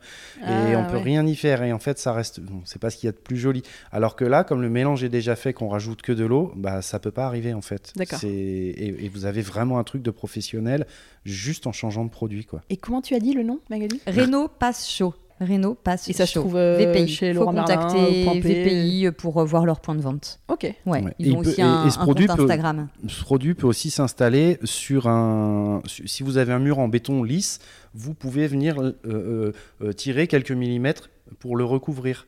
C'est pas, ce n'est pas qu'un produit pour le pas pour le jointement de que pierre. jointer, c'est Non. un enduit Non, à la Voilà, en fait. il est, ouais, il est hyper euh, polyvalent. si vous trouvez euh, en parcours de route, il y a un IPN, euh, en- enfin un linteau en, en- en béton à recouvrir, vous pouvez le recouvrir Ouais. avec cette matière. Ça sert aussi à rénover les façades en aplat. Euh, Oui, donc ça va sur l'ex- Ouais, pour l'extérieur aussi. extérieur ou, et euh, intérieur. D'accord. Ouais, et c'est vraiment idéal. Et aussi, ça, vous n'avez pas besoin de vous équiper d'une bétonnière. Et ça, c'est quand même génial. Ah ouais. Parce que pour ceux qui rénovent des appartements ou des choses qui sont à l'étage ou, euh, ouais. euh, et qui n'ont pas envie d'investir dans une bétonnière, avec ce produit-là, il, suffit juste d'avoir un bon mélangeur. Et il y a plein de très bons mélangeurs. euh, Ils font quand même un, voilà, un vrai mélangeur, hein, pas le Mhm. petit mélangeur à peinture. Mais euh, en tout cas, voilà, un seau, un mélangeur et, et on y va. Mm. Ben, super conseil, merci beaucoup. En tout cas, la façade est vraiment vachement plus belle maintenant. C'est vrai qu'on voit le avant-après, on se dit Ah oui, là vraiment, vous avez bien fait. J'ai une question sur les artisans, sur le peu d'artisans que vous avez eu. Est-ce que ça s'est bien passé avec eux? Est-ce que, je sais pas, il y a eu de petits soucis ou est-ce qu'au contraire, ça a été top? Et est-ce que vous avez des conseils suite à ça pour bien gérer les artisans euh, sur ces travaux? Question compliquée. Alors, Ouais. bah oui, parce que nous, on. À part l'histoire de la terrasse, évidemment. oui, là, c'est- oui, non, mais là, au-delà c'est autre chose. On va en, ça, parler, mais. dire, même en plomberie, on a eu, euh, on a eu quelques soucis euh, où, euh, où, enfin voilà, on nous passe pas les bonnes sections de PER, etc. Alors qu'en fait, bah, euh, encore la magie d'Internet. euh, moi, j'ai un doute sur la taille du tuyau, je vérifie et je me rends compte qu'il n'est pas en train de nous passer les bons. Euh, donc du coup, d'où le je fais toute la plomberie tout, tout seul maintenant, puisqu'en fait, bon, si c'est pour faire n'importe quoi, euh, Ah ouais, parce bah, que je- t'as eu des mauvaises je préfère le expériences. faire moi. Disons qu'on n'a pas été très chanceux On n'a pas été très sur le chanceux choix des artisans. Exactement. Ok, en même temps, c'est dur, c'est toujours compliqué quand on, arrive dans une région. Personne, voilà. On connaît personne. Exactement. C'est ça. On n'a pas pu faire le bouche à oreille puisque quand on est arrivé ici, on connaissait personne. Et donc du coup, euh, c'est vrai que le meilleur conseil, c'est vraiment de bouche à oreille. Mm. il faut, faut se bah renseigner dans, la dans, la région, voilà, sur Et encore, même ça, c'est pas. Et il n'y a pas de garantie on non est, plus. Voilà, on n'est jamais sûr à 100%. Et après, peut-être aussi euh, se dire bon voilà, je confie une salle de bain plutôt que de se dire bon, vous voulez faire mon chantier de plomberie, est-ce que vous voulez me refaire cette salle de bain, voir comment il travaille, regarder ce qu'il utilise, est-ce que le chantier reste propre, etc. Tout ça, c'est des indices qui font que. Et, puis, mm. et puis voilà, voir le résultat euh, euh, sorti de cette salle de bain. Et puis là, on peut savoir, si, on, sait si on peut s'engager avec euh, cette personne ou pas. Bon, nous, on a su que non.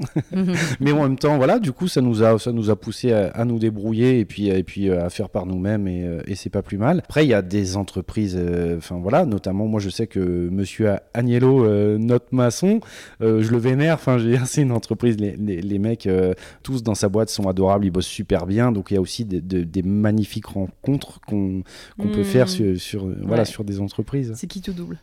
C'est exactement ça. Et alors justement, est-ce que vous avez des contacts d'artisans euh, que vous recommandez plus, plus, plus, qui sont donc dans la région, hein, en, Gironde, quoi, que vous avez euh, vraiment adoré et que vous, vous recommandez les yeux fermés Donc, bah, si vous cherchez une super entreprise de maçonnerie, euh, vraiment l'entreprise Agnello, Ok. Comment tu l'écris?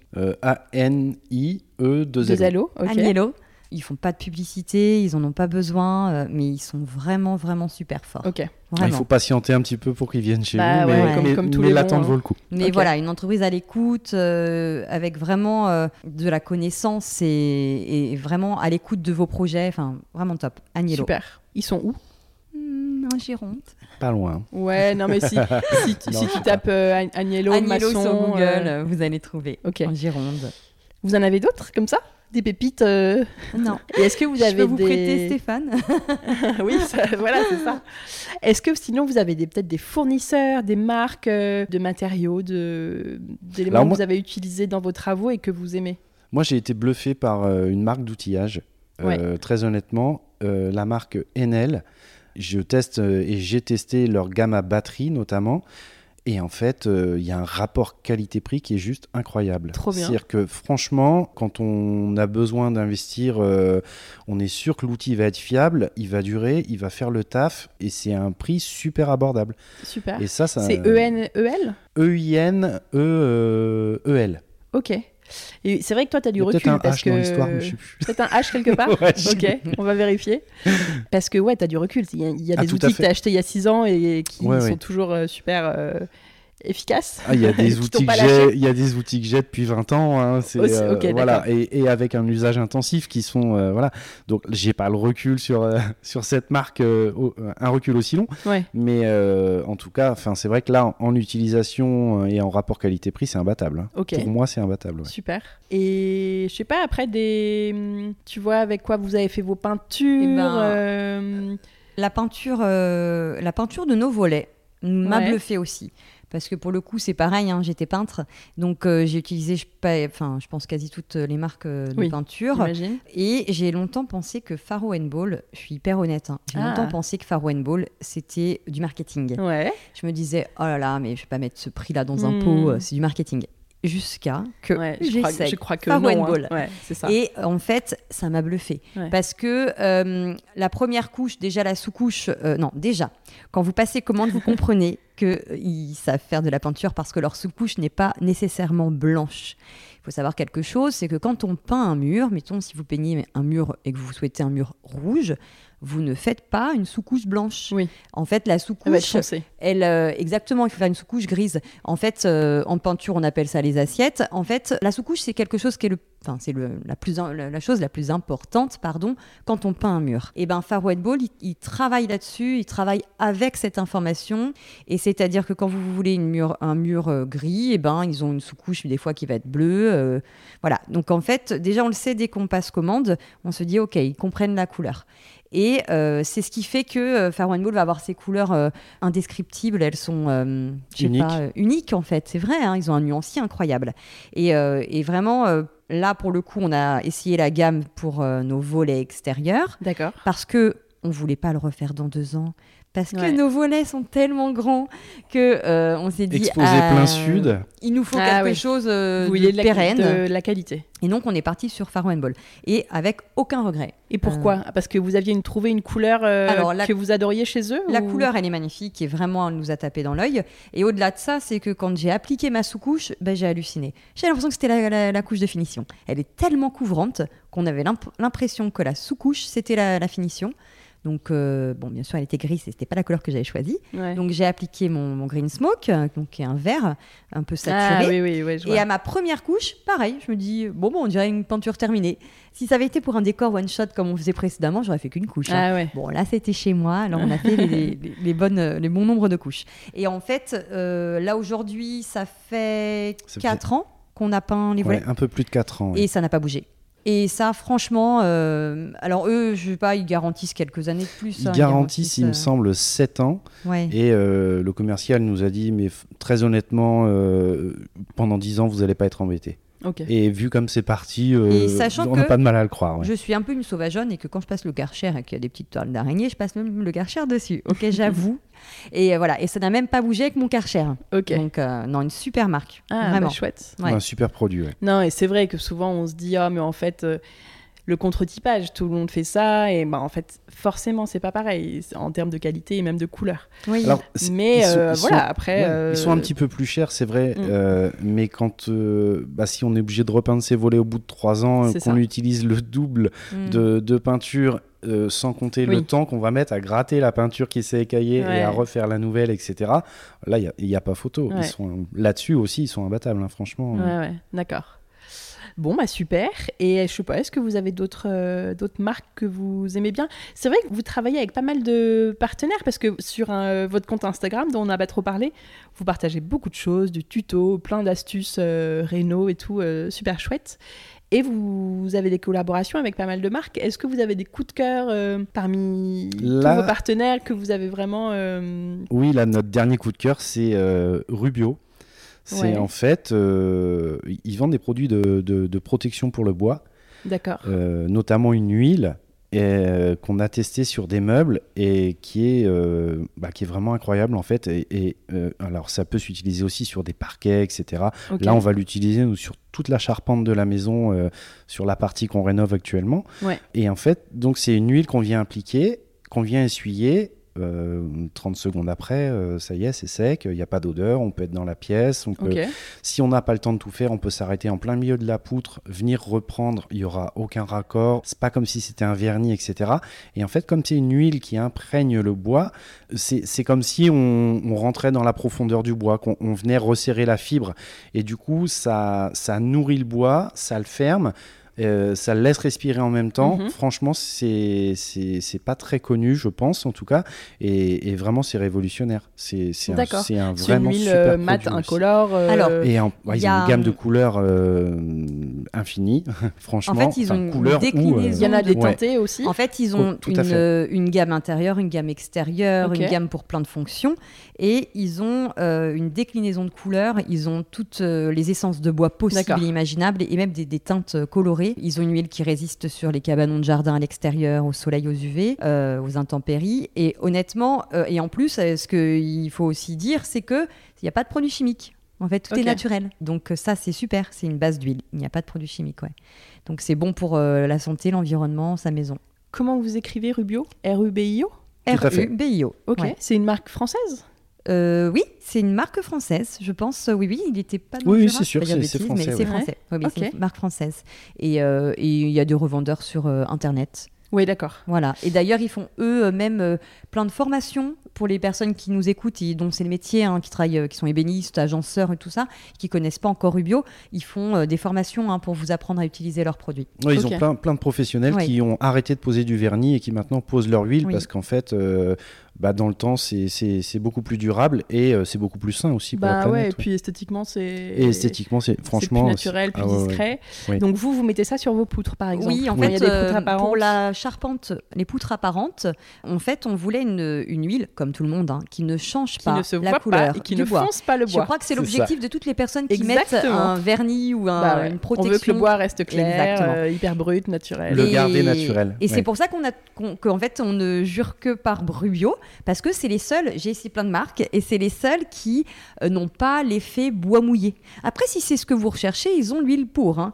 Mais en tout cas, si comme nous, vous souhaitez, euh, enfin, vous souhaitez pardon, euh, conserver la, couleur originale du bois, eh ben, ils ont une huile qui ne change absolument pas les hmm. teintes. Oui, à l'application, ça fonce un peu et ça sèche et c'est comme avant. Ouais, comme avant. Ok.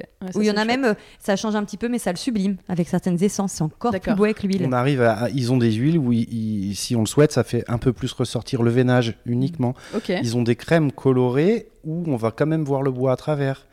Euh, pour, ils ont des produits très précis. Ah, ils ont, mm. ouais, franchement, ils ont une, gamme super large à découvrir, c'est Avec en plus un, mode d'application qui est, qui est, le plus simple au monde. Hein.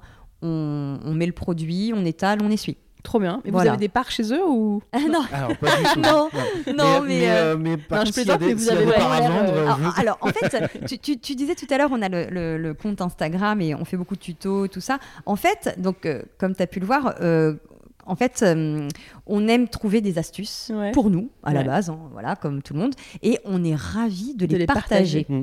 Et euh, c'est un peu comme notre histoire de maison d'hôte qu'on partage. Et ben, mm. euh, le bricolage, pour moi, ça se partage. Les astuces, ça se partage. Si tu galères, et eh ben, tu es content quand on te donne l'astuce pour t'en sortir. Et donc, la, la, volonté de notre compte Instagram, quand on l'a créé, c'était vraiment de faire ce qu'on aime à la base, c'est-à-dire créer et de le partager. Et c'était déjà ce qu'on faisait pour la télé euh, dans un petit écran, euh, dans l'ombre. Et on a décidé de poursuivre en fait euh, ça avec Stéphane, mais sur le téléphone portable.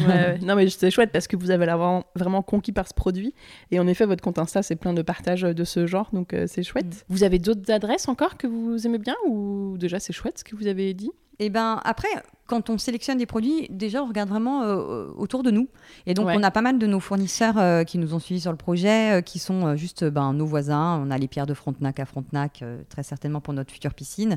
On a Vendel qui fait du carrelage en Gironde. Donc Petite entreprise familiale. familiale ouais. Carreau Gironde, tout ça ils Pas font, forcément Ils font de tout. Ils ont un showroom de combien de, je mètres carrés euh, Il y avait, je sais plus, je vais dire une bêtise. c'est énorme. plus, que, ça, oui. comment tu l'écris W-E-N-D-E-L. Ok. donc en fait, ils, sont, euh, sur la Gironde. Aquitaine, ouais. D'accord. Donc pour le carrelage, euh, pour le carrelage qui, est top. Ok, super. Bon bah merci pour toutes ces adresses. Quel était le plus gros challenge de ce chantier et est-ce que vous pensez que vous l'avez relevé? Il faut deux minutes là. Ah. ouais, ah ouais j'avoue. Il y a tellement. Alors, en fait, le plus gros challenge de ce chantier, c'est de le finir. Parce qu'en fait, euh, la maison est grande et on n'est que deux. Une équipe de deux, ça prend du temps. C'est clair. Et je crois que le plus gros challenge, on l'a pas terminé en fait. Mhm. Il nous reste encore euh, deux ans. Deux ans. Je pense deux ans Ouais, il y a, y, a, y a, encore au moins deux ans. Et puis le.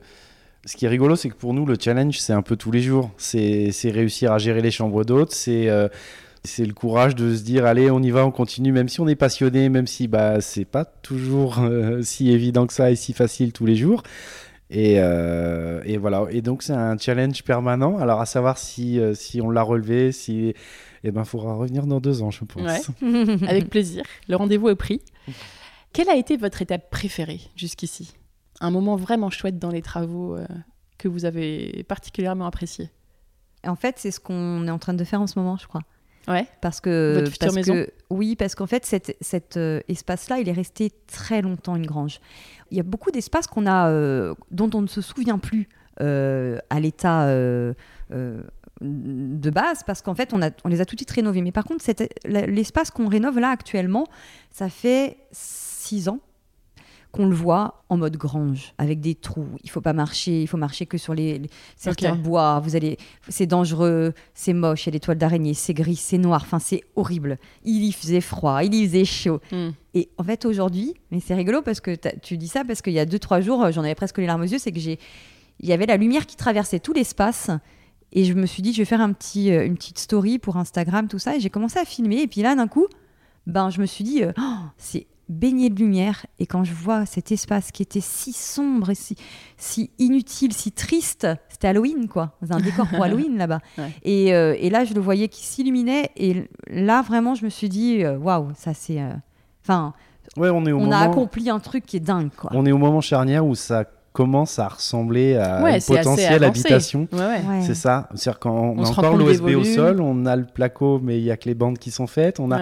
Et en fait, on, euh, c'est ce fameux moment en fait où on se dit tiens regarde tu vois tu le sens t'es pas loin tu touches ton rêve ouais. on a du bout des doigts mais on est en train de toucher notre euh, rêve là en fait ouais, ouais. mais c'est beau ce moment là mais c'est une sacrée aventure hein. des fois je me dis euh, parce que c'est vrai que c'est pas toujours facile. Hein. Il y a deux jours, j'avais trop mal au dos à force de piquer. Oui, il y a des matins où t'as pas envie d'y aller, quoi. C'est pas toujours facile. Des fois, il y en a un qui est moins motivé que l'autre. Des fois, c'est ouais, on n'y arrive pas, on recommence. Et en fait, euh, là, euh, les moments qu'on vit là en ce moment, en tout cas, euh, je me dis, on, ouais, on touche notre rêve, quoi. Hmm. Ouais, parce que c'est la concrétisation de, aussi de tout ce qu'on a fait qui se voyait pas, quand on a fait toutes les arrivées d'eau, quand on a hmm. préparé les écoulements, quand on a passé toute l'électricité, quand on a mis toute l'isolation. En fait, quand tu fais tout ça, tu as l'impression de pas avancer. Quand on a ramassé la dune du Pilat, parce que qui dit sablé dit. Sablé dit, on va ramasser le sable. et puis après, en fait, bah, après, tu t'installes ton OSB, tu mets ton placo et tu et paf, c'est comme un, coup de baguette magique en fait, où là tu, tu rentres dans du, du concret. Et là, en ce moment, vous allez tous les jours, tous les jours, vous êtes sur le chantier? Du lundi au samedi. En fait, on, fait. Sauf aujourd'hui. Sauf aujourd'hui. oui, Grâce à fait faire une petite pause. voilà, le matin, on fait les petits déjeuners pour nos hôtes. Et puis après, euh, euh, Stéphane, dès que je peux gérer les petits déj, commence le chantier et moi, je le rejoins. D'accord. C'est votre quotidien toute la journée Toute la journée jusqu'à ce que les enfants rentrent à l'école. Jusqu'à que ben, moi, je m'interromps pour aller chercher les enfants à l'école, euh, accueillir nos nouveaux hôtes de la journée. Et puis euh, Stéphane Moi, je m'interromps pour me nourrir le soir. Et voilà, Stéphane nous rejoint euh, en fin de journée. Ouais, vous êtes vraiment, vous avez une vie de chantier. Mais on aime ça, on l'a choisi. hein, choisi, pas hein. du tout. Vous avez eu une petite pause avant ce projet-là ou vous étiez plus en travaux quand même? On n'a jamais arrêté. Jamais trop. Non, on n'a jamais arrêté. Et d'ailleurs, l'autre jour, je me disais que comme on avait déjà rénové euh, notre précédente maison, ça faisait donc 25 euh, ans que je faisais des travaux toute ma vie. Voilà. ok. c'est un peu ça. Ah là là, c'est trop bien. Je suis contente d'avoir quelqu'un comme vous sur le podcast. Quelle a été votre pire galère? Je crois que j'ai une petite idée. Oh, ouais. il n'y a, pas de sujet, c'est clairement la terrasse. Euh, on, en, rit aujourd'hui. on en rit aujourd'hui, mais il m'a fallu du temps. Bon, honnêtement. Racontez-nous. Donc, c'est l'histoire de la terrasse dont on parle un petit peu là depuis le début. Ouais. Dis-moi tout. L'envie d'une terrasse. C'est une des premières choses qui a été faite en plus, tu disais. Oui, c'est dans le début. Parce que comme il fallait abattre des murs porteurs et faire beaucoup de bruit et tout ça, il fallait le faire dès le départ en fait. Hein. En fait, quand on a commencé notre rénovation, on a aussi commencé par euh, le gros œuvre, oui. ce qui faisait du bruit. Voilà, sûr.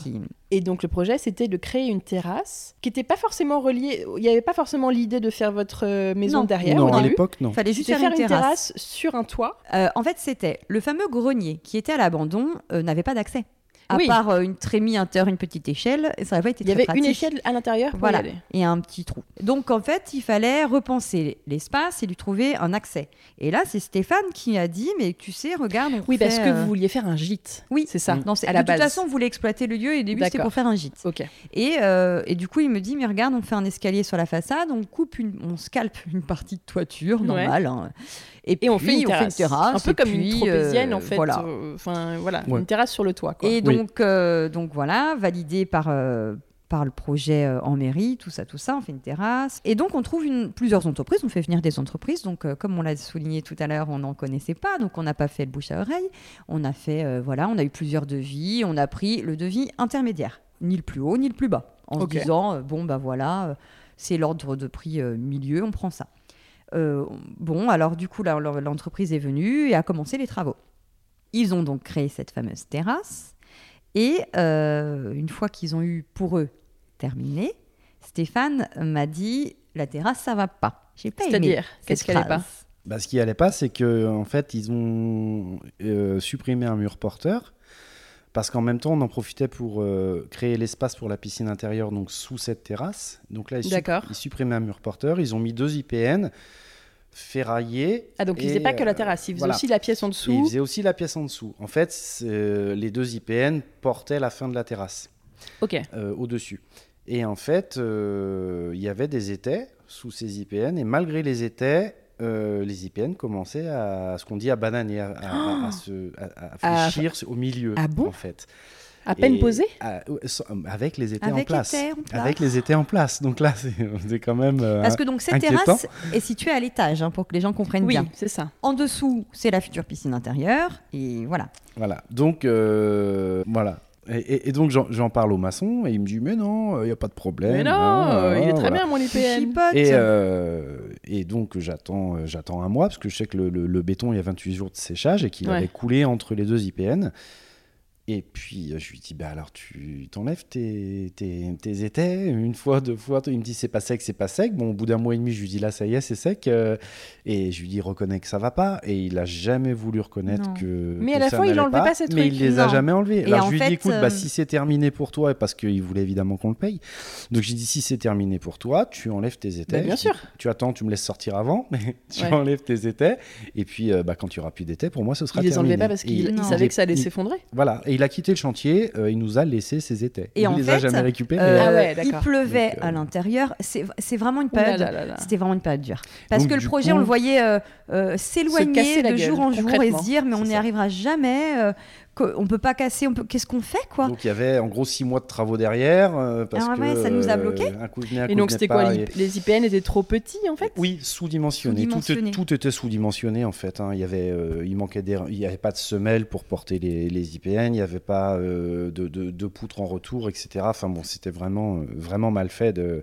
Et du coup, bah, on a fait intervenir les assurances puisque bah, nous on était un peu désemparés, etc. Et les experts qui sont venus, du coup, nous ont interdit d'aller sur le chantier pour risque d'effondrement. Donc ça, ça a été euh, euh, l'assurance du maçon hein, qui ils ont nous même a euh, notifié mandaté, cette interdiction. mandaté une entreprise de, pour faire un étément d'urgence. Ah Donc ils sont venus ils mettre avaient peur que ça s'effondre. Ils ont mis une forêt d'été. oui. Ouais, il y avait, et, du coup, et donc là, votre l'accès, ouais, le côté de du jardin, ce côté du jardin était condamné, interdiction d'aller sur le chantier. Oh voilà, ce qui fait que nous, on avait gentiment commencé à l'étage, même si c'était pas le même projet à l'époque. interdiction d'y aller. Interdiction d'y aller, ça a duré un an. Voilà. Donc, euh, bah, du coup, on a fait un terrain de pétanque, on a fait d'autres choses. Après, c'est un mal pour un bien, c'est ce que je dis, parce euh, qu'aujourd'hui, j'ai le recul, hein, mais parce que quelque part, alors, j'ai vraiment, je, vraiment, je dis ça parce qu'aujourd'hui j'ai le recul et j'aurais jamais pensé dire ça un jour. Mais euh, ce ton-là nous a été nécessaire pour changer le projet. Parce que finalement, on a euh, amélioré euh, des choses aujourd'hui pour le gîte, alors qu'on l'aurait, on n'aurait pas fait ce projet-là comme ça. Donc finalement, bon, des fois, je me dis, les choses n'arrivent pas par hasard. Ouais, voilà. Que vous l'avez transformé en chose positive. En philosophie, voilà, c'est ça. On en a tiré Mais, on en a tiré, voilà, c'est exactement ça. Mais en tout cas, voilà, quand il pleut à l'intérieur, quand tu peux aller sur ton chantier et tout, ouais, c'est peut-être quoi être démoralisé. Ouais. Et comment vous êtes sorti de cette situation du coup? Eh ben déjà en, ne rien lâchant, parce que vraiment c'est hyper dur de, de, faire valoir ses droits quand tu es comme ça, et c'est surtout très long. Alors ce qu'on a fait, c'est que on a pris un super avocat euh, qui euh, a fait des courriers pour nous. Vraiment euh, quelqu'un de spécialisé parce que, parce que dans ces moments-là, la protection juridique qu'on avait ne s'applique pas, hein, puisqu'en fait, il y a des astérisques qui disent que c'est pas pour des travaux de gros œuvres. Un grand merci à Tristan de Puget. voilà. Donc, mais attends, parce que là, tu fais jouer quelle assurance? Parce eh que ben, lui, il a une assurance, l'artisan. Mais... il a une assurance. Mais le problème, c'est qu'on ne peut pas faire fonctionner sa décennale puisque le chantier n'a pas, été livré. Il n'a pas été livré. Donc en fait, on est dans une espèce de petit flou. Il n'y a pas d'achèvement. Et donc, euh, bien conseillé, on a, euh, on l'a attaqué avec sa responsabilité civile professionnelle. D'accord. Puisque le chantier, il fallait donc prouver qu'il n'était pas terminé, mais comme il a laissé les fameux étais, eh ben, il n'était pas terminé. D'accord. Donc, un, un abandon de chantier. Un abandon de chantier, puisque l'entrepreneur a laissé, ses, a laissé ses outils, il faut le savoir. C'est l'entreprise qui a fait une malfaçon euh, chez quelqu'un, chez vous, euh, a laissé des outils, c'est un abandon de chantier, et dans ces cas-là, sa responsabilité civile professionnelle prendra le dessus. Et donc là, nous, on a aussi contacté, en fait, pour commencer, on a contacté notre assurance habitation. On sait très bien que notre mm. assurance d'habitation n'a rien à voir avec euh. ça. Mais c'est bien de le faire. Pourquoi? Euh, Parce qu'ils ont été de bons conseils. Et surtout, si vous vous entendez bien avec votre assureur, avec votre assurance, ils peuvent vous aider. Et euh, il y a une chose qu'il faut savoir, c'est que nous, en l'occurrence, c'est vrai qu'ils n'étaient pas obligés de le faire, mais c'est eux qui ont mandaté la première expertise. Ils l'ont pris à leur charge. Euh, il faut le savoir, c'est que votre assurance n'assure pas que pour l'assurance habitation lambda. Elle peut vous couvrir pour d'autres choses de la vie. C'est bien de leur parler dans tous les cas. C'est bien euh, de, leur parler, de leur poser les questions, de se renseigner. Donc euh, ils ont fait, ils nous ont en fait fait faire une première expertise. Et donc, leur expert qui, qui nous ont mandaté a tout de suite conclu que le chantier n'était pas du tout viable. Ok. Et qu'il fallait. Et par la suite, eh ben, il y a contre-expertise. Et qui dit contre-expertise, ça enclenche le premier mécanisme qui fait que l'entreprise est mise en porte-à-faux et donc son assurance est au courant. Et donc son assurance, elle se défend en, mandatant son expert. Et donc là, on a une, petite, euh, un petit rendez-vous très sympathique avec euh, deux experts, euh, l'entreprise, vous, et nous, on a fait venir aussi un huissier qu'on a payé pour faire notifier par écrit tout ce qui allait se passer. Et ça, c'est hyper important parce que si jamais il, fallait qu'on aille en procédure, on aurait eu besoin d'un huissier. Hmm. Voilà.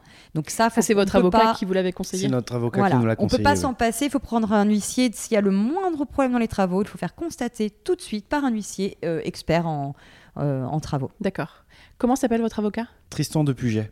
Il est à Paris. D'accord. Il est extraordinaire. Et tu peux épeler de Puget?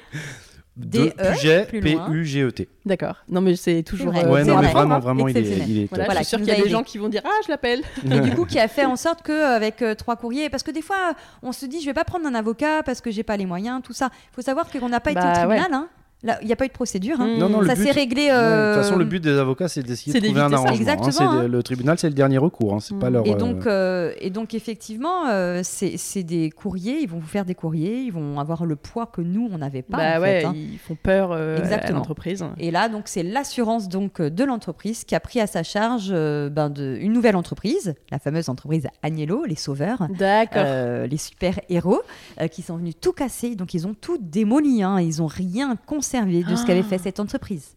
Et je tiens à le souligner, c'est que vraiment, euh, même les choses qui, euh, au premier abord, on se disait, bah, ça, tu peux le garder. Et je ne garde rien, ah je vais être sûr de ce que je bah fais. Euh, Et pour l'anecdote, c'est qu'il avait, il avait compté pardon, pour abattre la terrasse un certain nombre de jours, qu'il en a mis moins, parce qu'en fait, c'est tombé comme un millefeuille. S'il y avait des, ah strates de couches de béton, on aurait même pu faire de la récup et, réutiliser le, métal. Il nous a déduit deux jours sur le devis initial parce qu'il a dit bah, j'ai mis deux jours de moins à démonter, tout est tombé. Donc, euh. ça a demandé qu'à tomber. Et vous, vous, vous n'avez pas perdu d'argent Parce que vous n'avez jamais payé le premier On a perdu que du... Alors, si. du temps. Si, Ah, si. On a payé les travaux effectués. On n'a pas soldé l'artisan, et là pareil, hein, je précise, parce que ça c'est quelque chose que, peu de gens euh, euh, savent, parce que c'est une question qui était beaucoup revenue sur Instagram sur ce sujet, c'est que vous n'êtes pas obligé de solder l'artisan pour faire fonctionner l'assurance derrière, que ce soit la décennale. Alors là, vraiment, euh, parce qu'au début, nous, tout le monde nous avait conseillé de le solder, sinon on ne pouvait rien enclencher. Grâce à notre avocat, a dit, vous, tu soldes rien du tout, Dieu, hein, vous soldez rien du tout. Hein. Ah voilà, donc il, restait la dernière partie en fait à, à payer que lui vous réclamait ou pas tant que ça ah oui, mais même après. Alors hein. qu'il était parti. Il a même un moment eu le culot de contacter un avocat. J'ai reçu un courrier d'avocat. Genre deux ans après, pour dire qu'on ne l'avait pas soldé, etc. Et on a dit à son avocat, je pense que vous n'avez pas toutes les pièces. J'ai envoyé les pièces du dossier, j'ai plus de nouvelles. Et, hein. du coup, il nous a jamais rappelé. Mais euh, effectivement, on l'a pas soldé. Donc en fait, on a payé, on n'a pas payé deux fois. En fait, on a payé une seule fois le travail qui a, été réalisé. les travaux. Parce que le, deuxième artisan a été payé par l'assurance. Exactement. Ok. Mais par contre, ça, voilà, le deuxième artisan a dû en plus faire une démolition qui coûtait quasi le prix de refaire la terrasse. Hein. Pris en charge par l'assurance aussi. Ok.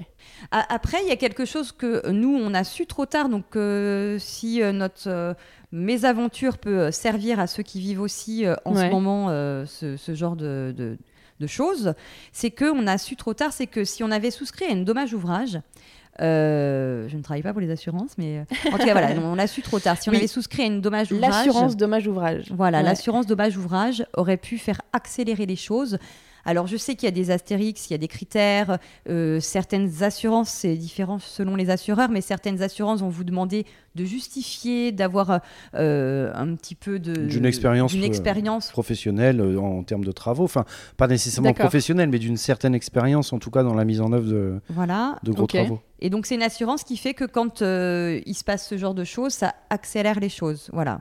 Alors c'est quand même une assurance qu'il faut prendre avant d'engager le moindre travaux que ce soit sur assez euh, cher, hein, je Alors c'est en, moyenne c'est aux alentours de 30 euros par mois. Voilà. Donc ah. euh, non c'est pas en fait, c'est pas si cher par rapport à ce que ça peut engendrer. le jour où on a des problèmes, euh, c'est top. après, ça. si vous avez un maître d'œuvre ou un architecte, vous n'avez pas besoin de cette assurance parce que l'architecte ou, ou, le maître d'œuvre a déjà possède déjà cette assurance. Oui, normalement. Là, on parle vraiment dans l'hypothèse comme nous. Mais... Voilà. Vous allez faire intervenir des entreprises sur des gros travaux et vous êtes le maître d'œuvre. Dans ces cas-là, il est conseillé de prendre l'assurance. Même si on est en auto-rénovation. Oui, on peut. Voilà, ça c'est vrai. on en avait parlé euh, dans un épisode que je conseille d'écouter, qui est un épisode Parole de pro avec Synertiel sur le choix des artisans. Et en effet, euh, il y a un artisan dedans qui parle de cette assurance, c'est assez intéressant. Et en fait, on n'y pense pas forcément quand on démarre son chantier aux assurances. Non, mais nous, mais euh, c'est hyper important le jour où on a un problème. Oui, mm. et en plus, honnêtement, nous, on a fait venir notre assureur quand euh, on s'est fait euh, assurer ici, et il savait très bien qu'on allait faire des travaux, il ne l'a jamais euh, soufflé. Hein, non. parce qu'on se dit que nous, on va faire attention sur ce qu'on fait et on va pas s'engager dans des trucs de d'abattre un mur porteur si on ne sait pas le faire, et, on se dit que les entreprises qu'on va, qu'on va embaucher ou engager pour, pour ça sont assurées. Mais en fait, il y a juste tous ces petits cas particuliers qui font que, bon, bah là, le chantier n'est pas terminé, donc il n'y a pas de réception de chantier. Et puis les assurances, ça se marche pas parce que ça les arrange ils vont pas. toujours chercher à pas payer. Hein, c'est ça. Bah, ce qui est, voilà. Hein. Ok, bon bah c'est une bonne euh, galère. Bravo. je pense qu'on a eu notre galère. On est dans le top 5 des galères hein. euh, du podcast là. Ouais. Mais maintenant on, Mais on est heureux, on a une terrasse. Euh, monsieur, comment il s'appelle? Le Agnello. Agnello. est arrivé et, a tout cassé. Et, tout a tapé son couteau. tout va bien et vous avez une belle terrasse aujourd'hui. Ouais. C'est quoi la meilleure idée que vous ayez eue sur cette rénovation? Je pense que c'est le pour moi, le changement de projet au niveau de, de l'aménagement qu'on fait à l'étage, la terrasse. Le, futur gîte qui devient votre future maison? Exactement. Parce qu'en fait, euh, euh, pour notre vie de famille, ça va être plus simple parce qu'on s'isole un petit peu. Ouais. Pour nos clients, ça va être beaucoup plus confortable parce qu'en fait, ils vont se retrouver avec euh, des grandes pièces de vie, des grandes chambres et euh, des, vraiment des, des, grands volumes. Et euh. puis une maison où il n'y a pas, ben là c'est privé, là vous pouvez. Là tu peux, là tu peux là, pas. Ils peuvent aller partout. Exactement, ils peuvent aller, aller partout. Toute la maison leur revient. Et puis, et puis c'est vrai qu'on en parlait tout à l'heure, le confort de nos enfants, où bon bah le matin ils peuvent se traverser en pyjama, décoiffer, prendre le petit déj les sans yeux croiser. collés, boire leur café. C'est ça, sans croiser un client qui va lui dire alors t'as quel âge déjeunant, c'est vrai que la vie en maison d'hôte, c'est particulier. C'est oui. que voilà, faut hmm. dès le matin Nous, c'est notre choix, mais pas euh, nécessairement on voit des clients. Oui, c'est une euh, façon de vivre hein, en fait, une maison d'hôte. Hein. Hmm. C'est vraiment une, façon de vivre. Ouais, c'est clair. Donc là, c'est vrai que ce choix-là va vous permettre d'avoir plus d'intimité. Et même au niveau séparés, tout en étant au même endroit. Ouais, et même au niveau des mètres carrés, c'est nous, euh, dans l'espace qu'on aménage, il va y avoir 180 mètres carrés. Euh, on est quatre, c'est vraiment confortable. vraiment hein, euh, largement euh, suffisant. C'est grand, quoi. Alors que là, où on, est actuellement, en gros, pour nous, il y a 400 mètres carrés. Donc c'est. En haut de l'escalier, là? Bah, En haut de l'escalier, il y a les trois chambres. Il y a le salon qui est ici, il y a le salon de l'autre côté, la ah cuisine, etc. Et cet ensemble fait fait 400 mètres carrés, c'est beaucoup trop grand en fait. en fait ça, sert à rien. Cette idée-là de changement qui est liée aussi au fait de, c'est vrai, hein, nos péripéties de, terrasse, hein, parce que comme on a été en interdiction de, de chantier là de l'autre côté, il fallait bien qu'on trouve une solution pour ouvrir le gîte, parce qu'il fallait ouvrir ce gîte. D'accord. Et donc du coup, d'avoir réaménagé euh, les, des chambres, des volumes, nous a permis d'ouvrir en gîte. Et en fait, il y a aussi ça en fait. Donc c'est pour ça, c'est vraiment une super idée que tu as eue un matin. ah ouais, un matin, c'était et si on allait habiter là-bas Ouais, c'est une, super idée, franchement. Ok. Alors, j'aimerais parler sol un petit peu. Les différents sols qu'il y a ici, c'est quoi? Il y a un peu de parquet ancien, il y a un peu de travertin dans le spa, il y a un peu de carrelage dans la cuisine. Mhm. Qu'est-ce qu'il y a d'autre? Il y a des sols neufs, des sols anciens. on a des carreaux de Gironde là. Oui, il y a des très jolis carreaux de Gironde dans l'entrée, là, dans le couloir. Euh, voilà, tout notre couloir est fait en carreaux de Gironde. Donc ça, c'est des choses qui étaient là, hein, qui, étaient, qui, qui, font partie de la maison. On a euh, dans, notre, dans la pièce où on est là en ce moment, dans le, dans le, dans le salon, le grand salon, on a un parquet qui est posé en pointe de Hongrie inversée et c'est du pitch peint. Donc c'est pas un bois qui est très courant, donc c'est du pain mais qui a pas du tout de nœud. Et en fait c'est euh, à l'époque ce qui ouais, ils embarquaient dans la région. voilà, et c'est ce qu'ils embarquaient sur les bateaux en fait quand ils faisaient les traversées euh, transatlantiques. Et parce qu'en fait ils utilisaient ce bois pour réparer les bateaux et quand il n'y avait pas eu d'avarie sur le retour, ben, le, bois était vendu à Bordeaux et on en faisait autre chose, notamment des parquets. Des parquets de maison. On a retrouvé aussi euh, des carreaux de ciment. Il y a des carreaux de ciment dans certaines chambres autour des cheminées. Oui, Tout ça, c'est d'origine. Vous les avez trouvés où? Ils étaient là. Ils étaient en dessous. Ils étaient euh, dans les pièces, en fait. Sous les sols Ouais. Quand on a rénové, en fait, les tours de cheminée, il y avait ça. On les a remis en, joli, on va dire. Et en fait, euh, pareil, quand on a rénové les, les chambres d'eau du bas, celles qui donnent sur les terrasses, en fait, ben, on a dû malheureusement retirer certains planchers qui étaient trop euh, abîmés. Mais par contre, comme vraiment on s'appuie sur l'existant, on a retiré les parties abîmées et dès que c'était plus abîmé, ben on l'a gardé. Donc ce qui fait que des fois on a des salles qui sont euh, qui sont euh, bimatières dans certaines pièces, avec du carrelage sur l'entrée, puis le parquet, parce que ben voilà, on, a, on essaye au maximum de dans conserver un esprit de pas jeter, pas jeter, récup, et puis je trouve qu'en esthétique, c'est super joli de, marquer les différents espaces. Donc, ouais, parce qu'en fait, ça tombait bien, parce que le, là, le parquet abîmé de, la chambre dont tu parles, il était abîmé un peu sur le bord. Et donc, en fait, ça, ça, euh, ce qu'on a changé en carrelage, c'est l'entrée, le toilette et la douche. Donc au final, euh, tout l'espace mm. de, chambre reste en parquet d'origine. Et puis euh, le. Oui, ça reste logique. Ça, oui, voilà, ça se marie bien. Et si on parle un peu couleur, alors il y a pas mal de couleurs ici. C'est vrai. Comment vous les avez choisis Comment vous avez choisi votre peinture? Est-ce que c'est faro partout aussi? Euh, Quels euh, conseils vous pouvez donner suite à tout ça pour bien choisir les couleurs chez soi? Voilà, je pense qu'il y a des amateurs de couleurs. Je sais pas qui, plutôt. C'est plutôt Magali là. Ouais. en fait, c'est vrai que. que c'est vrai que les chambres, elles ont des couleurs en différentes. fait, on n'est pas tout à fait tendance. Parce qu'aujourd'hui, on est vraiment, si on écoute euh, la tendance, on est vraiment sur du, blanc, du, blanc, du bois, de l'osier, du crème, du beige, très neutre. Sauf que moi, je suis une ancienne peintre. Hein. Moi, bah j'aime la couleur. bien sûr. Non, moi, je trouve que euh, la couleur, c'est la vie, en fait. Mhm. Et je pense que chaque couleur nous correspond. On a chacun notre couleur. Si je vous demande, euh, enfin, si toi, je te demande quelle est ta couleur préférée, tu vas me dire c'est. Ah, je sais pas. Le bordeaux, le, bleu-gris. Stéphane. Ah bah alors moi, euh, le, vert en ce moment, un petit vert, un petit gris vert, je, je voilà, ce serait ma couleur du moment. Nous, on doit plaire à tout le monde. Quand on fait des chambres d'hôtes, on doit plaire à tout le monde. Alors. Et à la fois, tu peux te permettre plus de choses que si c'était quelqu'un qui habite là. Je sais plus qui m'avait dit ça. Je crois que c'est les garçons. Euh... Tu vas pas tout le temps vivre dans une chambre jaune, mais si c'est une couleur que t'aimes, tu vas sélectionner ma chambre d'autre qui est jaune. Je sais pas si tu connais le conte Au Petit Toit. Ah oui. Bah voilà, c'est les garçons ah qui bah disaient ça dans je, je, les aime beaucoup, donc tu euh, peux te permettre, tu peux oser parce que c'est pas ta chambre de tous les jours. chambre d'hôte. Exactement. Et c'est pas ta chambre de tous les jours. Et au-delà de ça, nous, on doit essayer de plaire à tout le monde. Alors pour moi, plaire à tout le monde, c'est pas être neutre. C'est la solution de facilité. donner une identité. C'est donner une identité aux pièces pour qu'elles te, elles, elles, elles, éveillent en toi quelque chose.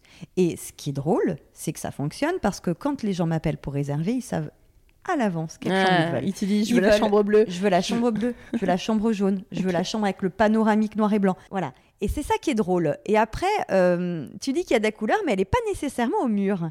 Parce que cette fameuse chambre jaune, tout le monde l'appelle la chambre jaune, mais en fait, il n'y a aucun mur jaune. C'est les, c'est les, la chambre Malbec.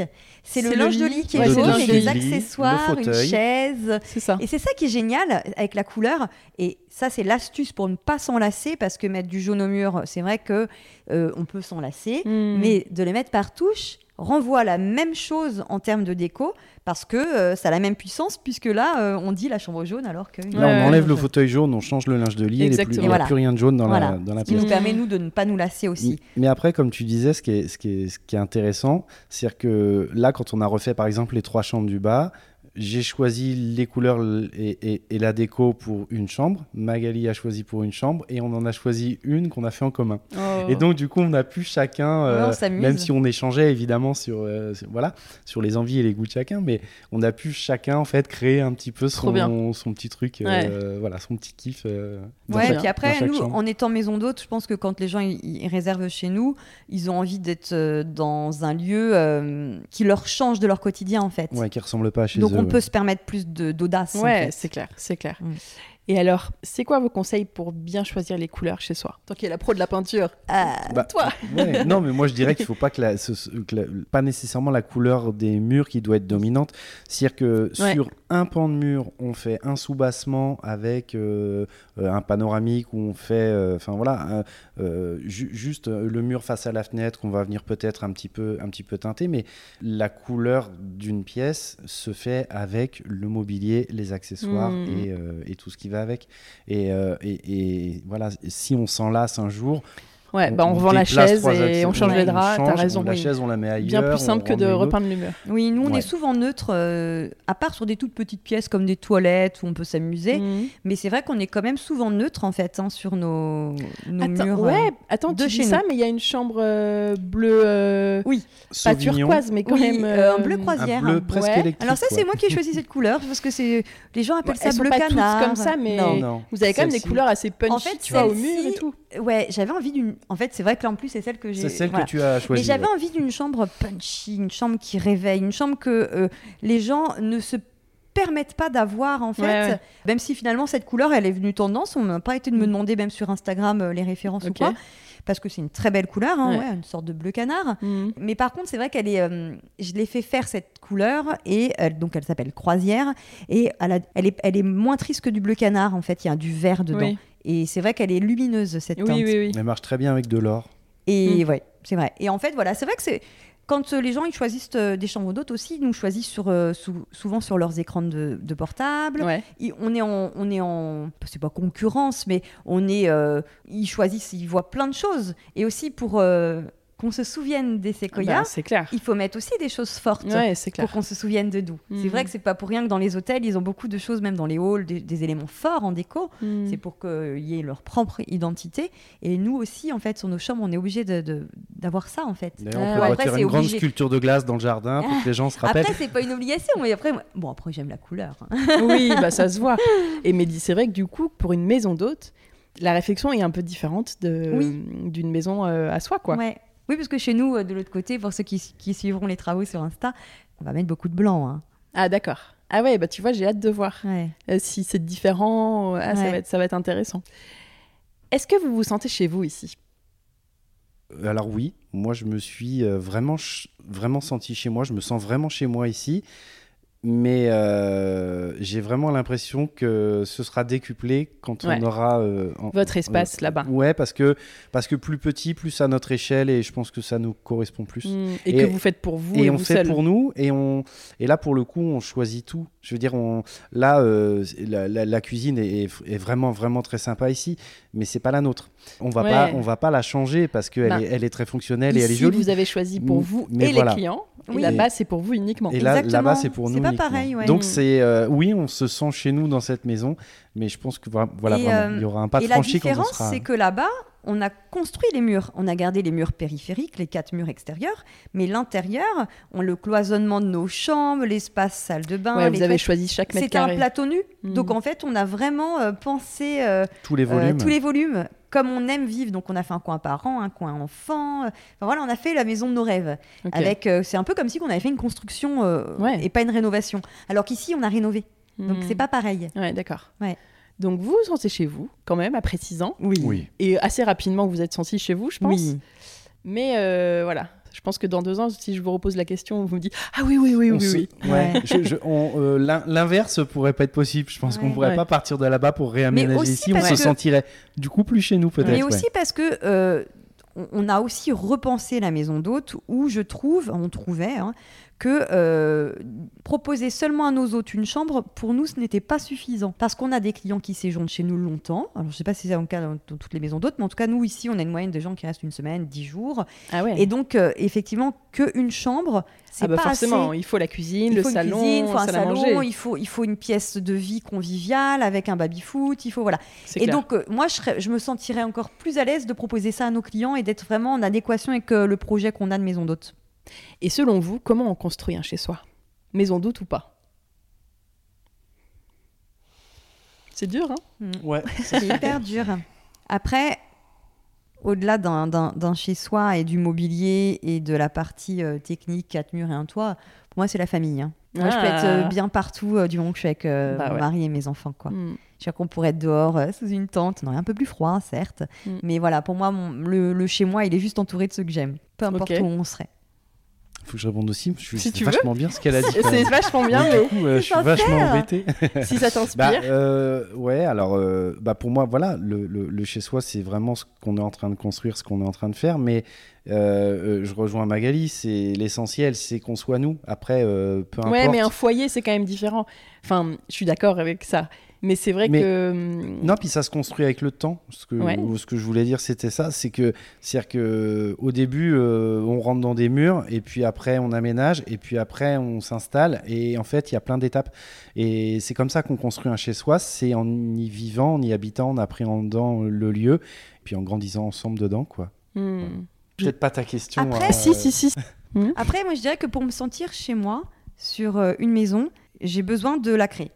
Je crois que j'aurais pas réussi à me sentir chez moi dans une maison, euh, une construction neuve, euh, voilà, ou, ou, un truc, voilà, juste, voilà, c'est prêt, c'est ça, c'est chez toi. Je, je crois que j'arriverais pas à me sentir chez moi dans un lieu hmm. que, que j'ai pas créé.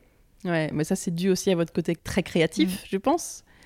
Et je trouve que votre rénovation, enfin dites-moi si je me trompe, mais le fil conducteur, j'ai l'impression que c'est quand même votre créativité, couplé au fait que ce soit une auto-rénovation et que vous avez un champ des possibles, en fait, que vous avez plein d'idées et que vous cherchez des solutions pour les concrétiser et les réaliser et que voilà vous êtes euh, vous avez une imagination euh, bah, sans limite et on voit des choses chez vous qu'on voit pas partout quoi euh, bah, l'avantage, c'est qu'on euh, avait, on avait ce fameux grand plateau qui était, qui était libre et qui était, qui était vraiment brut. Hein, Et en fait, oui, euh, on fait de la rénovation, de la création. Je te dirais qu'on fait de la crénovation. Ouais, exactement. et c'est vraiment ce qu'on aime faire. C'est-à-dire que euh, et c'est ce qu'on expliquait un petit peu sur la maison au début.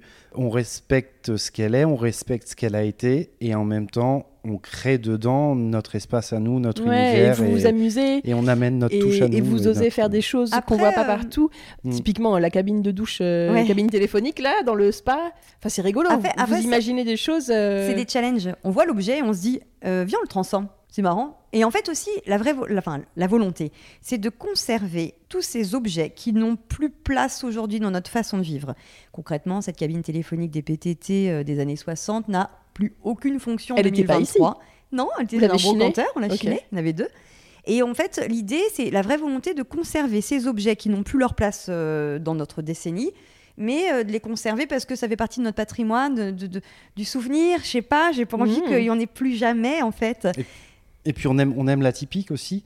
C'est ça. Il euh, il y a aussi ce côté-là, c'est-à-dire que si euh, on peut pas aller euh, acheter des trucs tout faits dans des grandes enseignes ou des, on, récupère euh, voilà la charpente qu'on démonte, on, fabrique des meubles avec, on fabrique ouais, euh, les jardinières, on fabrique beaucoup de matériaux. Et puis en euh, même temps, du coup, toutes vos étagères, c'est du bois de récup.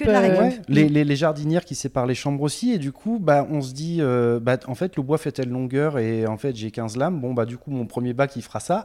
C'est-à-dire qu'on s'adapte à ce qu'on a et en même temps ça nous pousse à créer et à, et à, la contrainte la contrainte fait Créer que la créativité aussi, enfin pousse la créativité. C'est comme euh, on a un mobilier euh, asymétrique dans notre euh, pièce spa intérieure, et en fait il nous restait des, des, chutes de plancher de OSB qui n'avaient plus d'assemblage puisque c'est les fins de plaques, et on s'est dit ben il faut fabriquer du mobilier avec, on va pas le jeter, c'est la matière première. Donc en fait les meubles sont volontairement asymétriques. Vous avez fait un salon avec des banquettes, parce que c'est le bois qu'on avait, c'est que les chutes qu'on avait, donc Stéphane il a créé ça, et après on les a recouverts de, de béton de béton ciré. Mais euh, effectivement, en fait, on n'aime pas jeter, et c'est l'inverse du métier qu'on faisait avant. En fait, on a fait notre force et notre qualité de notre métier d'avant. C'est-à-dire qu'avant, on, on, Vous jetiez tout le temps On jetait tout le temps, on mm. jetait beaucoup. Là, on fait plus du tout. Euh, jamais. Ça vous a marqué euh, On est des tyrans même. et, et, à côté de ça, on a le côté créatif de notre métier qui faisait... avant, on faisait aussi des escape games, par exemple. Et quand on arrive dans un escape game, quand on crée un escape game, parce qu'on les crée, hein, on arrive dans une pièce qui est en BA13 il faut euh, être en immersion tout de suite. Donc en fait, au lieu d'être dans une pièce en BA13, vous êtes dans une grotte néolithique. Dans une prison. Dans une prison romaine. Au cœur d'une euh, pyramide. C'est ça. Et donc, en fait, euh, il fallait toujours trouver dans, dans, notre ancien métier des matériaux à détourner pour créer, pour aller vite. Et du coup, bah, on l'a gardé en fait dans notre façon de, faire euh, notre rénovation. Par exemple, le plafond qu'on a utilisé pour faire la fameuse aussi euh, pièce euh, piscine, pardon, spa intérieur. Oui, oui, oui, vous avez un plafond en relief. ce n'est pas du carrelage posé au plafond. Tout le monde dit ça. Ni des carreaux de ciment. C'est des panneaux de résine qu'on utilisait nous dans les escape games. C'est génial. Et en fait, voilà, on a aussi pris des matières premières qu'on utilisait dans le spectacle. Ok. Et le, pour parler du spa encore, tout l'habillage, le coffrage du, hum, comment s'appelle, jacuzzi est en bois de récupération, hyper joli. Oui, en fait, on a un, ami qui habite euh, ici, hein, dans le village, à, Sauveterre, qui voulait refaire son grenier, et donc il a dit, je vais arracher tout, tout le, mon plancher et machin, est-ce que je peux t'emprunter ta voiture pour tout emmener à la déchetterie? Alors bon, déjà, je lui ai dit, je vais venir te filer un coup de main, puis quand j'ai vu les planches, j'ai fait, oh là là, Donne-moi ça. Écoute, on, euh, on, va plutôt les emmener chez nous qu'à la déchetterie. Et il m'a dit, mais c'est du vieux bois, il est pourri, machin. Et puis, euh, et puis du coup, on a refait donc tout l'habillage du, du, du, bain remous avec. Et, euh, et, quand il a vu, il a vu fini, il m'a dit, il t'en reste parce qu'au final, j'aimerais bien t'en récupérer. Après, euh, ça arrive fréquemment que, c'est, que ce soit pardon, la récup qui nous qui nous euh, induisent dans une direction en fait. Hmm. Là dernièrement, parce que tout le monde sait qu'on récup, hein, donc euh, tout le monde nous, dès que les gens veulent jeter quelque chose, ils nous envoient un petit message. Ouais, c'est drôle. Et en fait, euh, mais beaucoup beaucoup de personnes font ça. Donc là, justement, dernièrement, le papa d'un ami de mon fils, et eh ben m'a envoyé un message en me disant voilà, je vais jeter des châssis, des anciennes fenêtres, ça t'intéresse je lui dis ah oui, oui carrément merci il nous les a ramenés tout ça. Et en fait ça va devenir euh, la future euh, le futur garde-corps euh, de la chambre de notre fille. De la mezzanine parce que, parce que c'est exactement ce que j'avais en tête et ça va être génial de le détourner. Et voilà. Et en fait c'était en fait on, crée aussi au fur et à mesure de ce qu'on trouve. Mmh.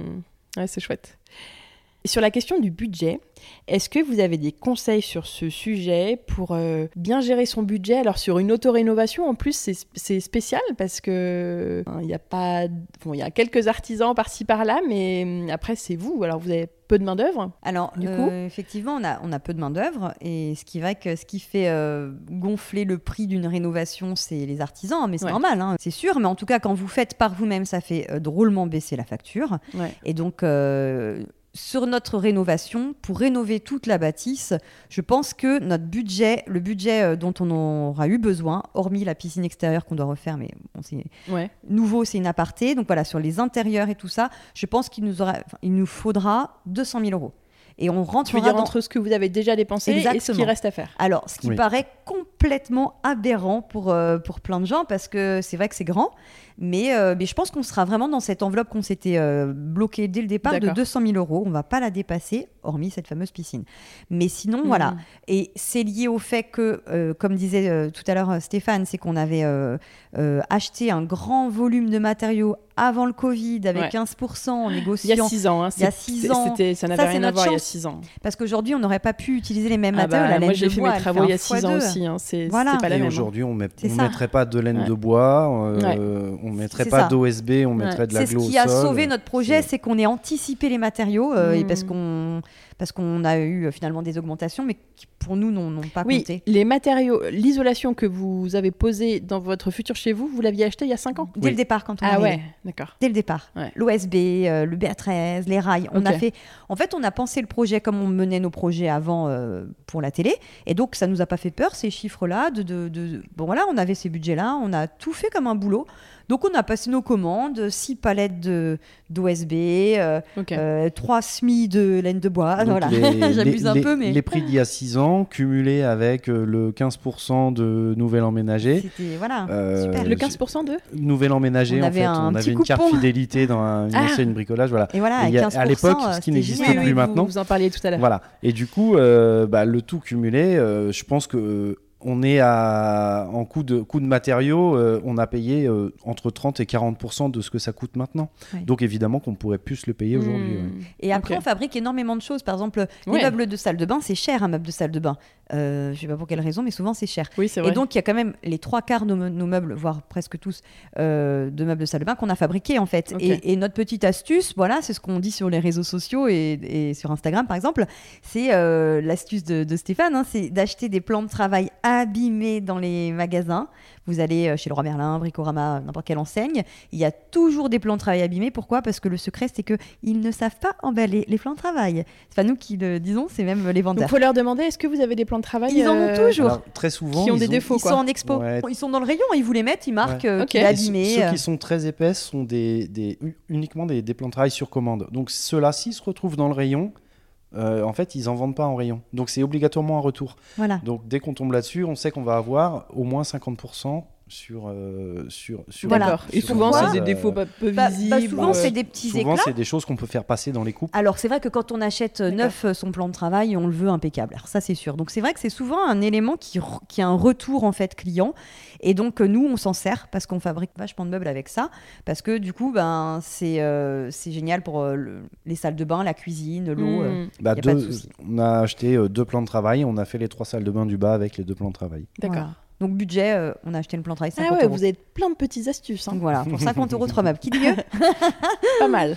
Après, vous avez aussi, il faut le dire, je sais pas si tu l'inclus dans ce prix de, de, de matériaux que vous avez hum, dépensé, mais euh, vous avez aussi maintenant, en tout cas depuis peut-être, je sais pas, un an, deux ans, je sais pas, des collaborations, des partenariats Oui. avec des marques via votre compte Instagram, Oui. les Sequoia, on n'a toujours pas dit son nom. Donc j'imagine que ça, ça aide aussi, mais en tout cas, entre ça et le fait que vous faites tout vous-même, ben oui, moi ça m'étonne pas, ouais, 200 000 euros pour un projet énorme, mais sur 6 ans, mais en fait, euh, vous faites tout quoi. Après, on a, c'est vrai qu'on a de la et chance. vous avez euh, vachement d'idées de récup et tout.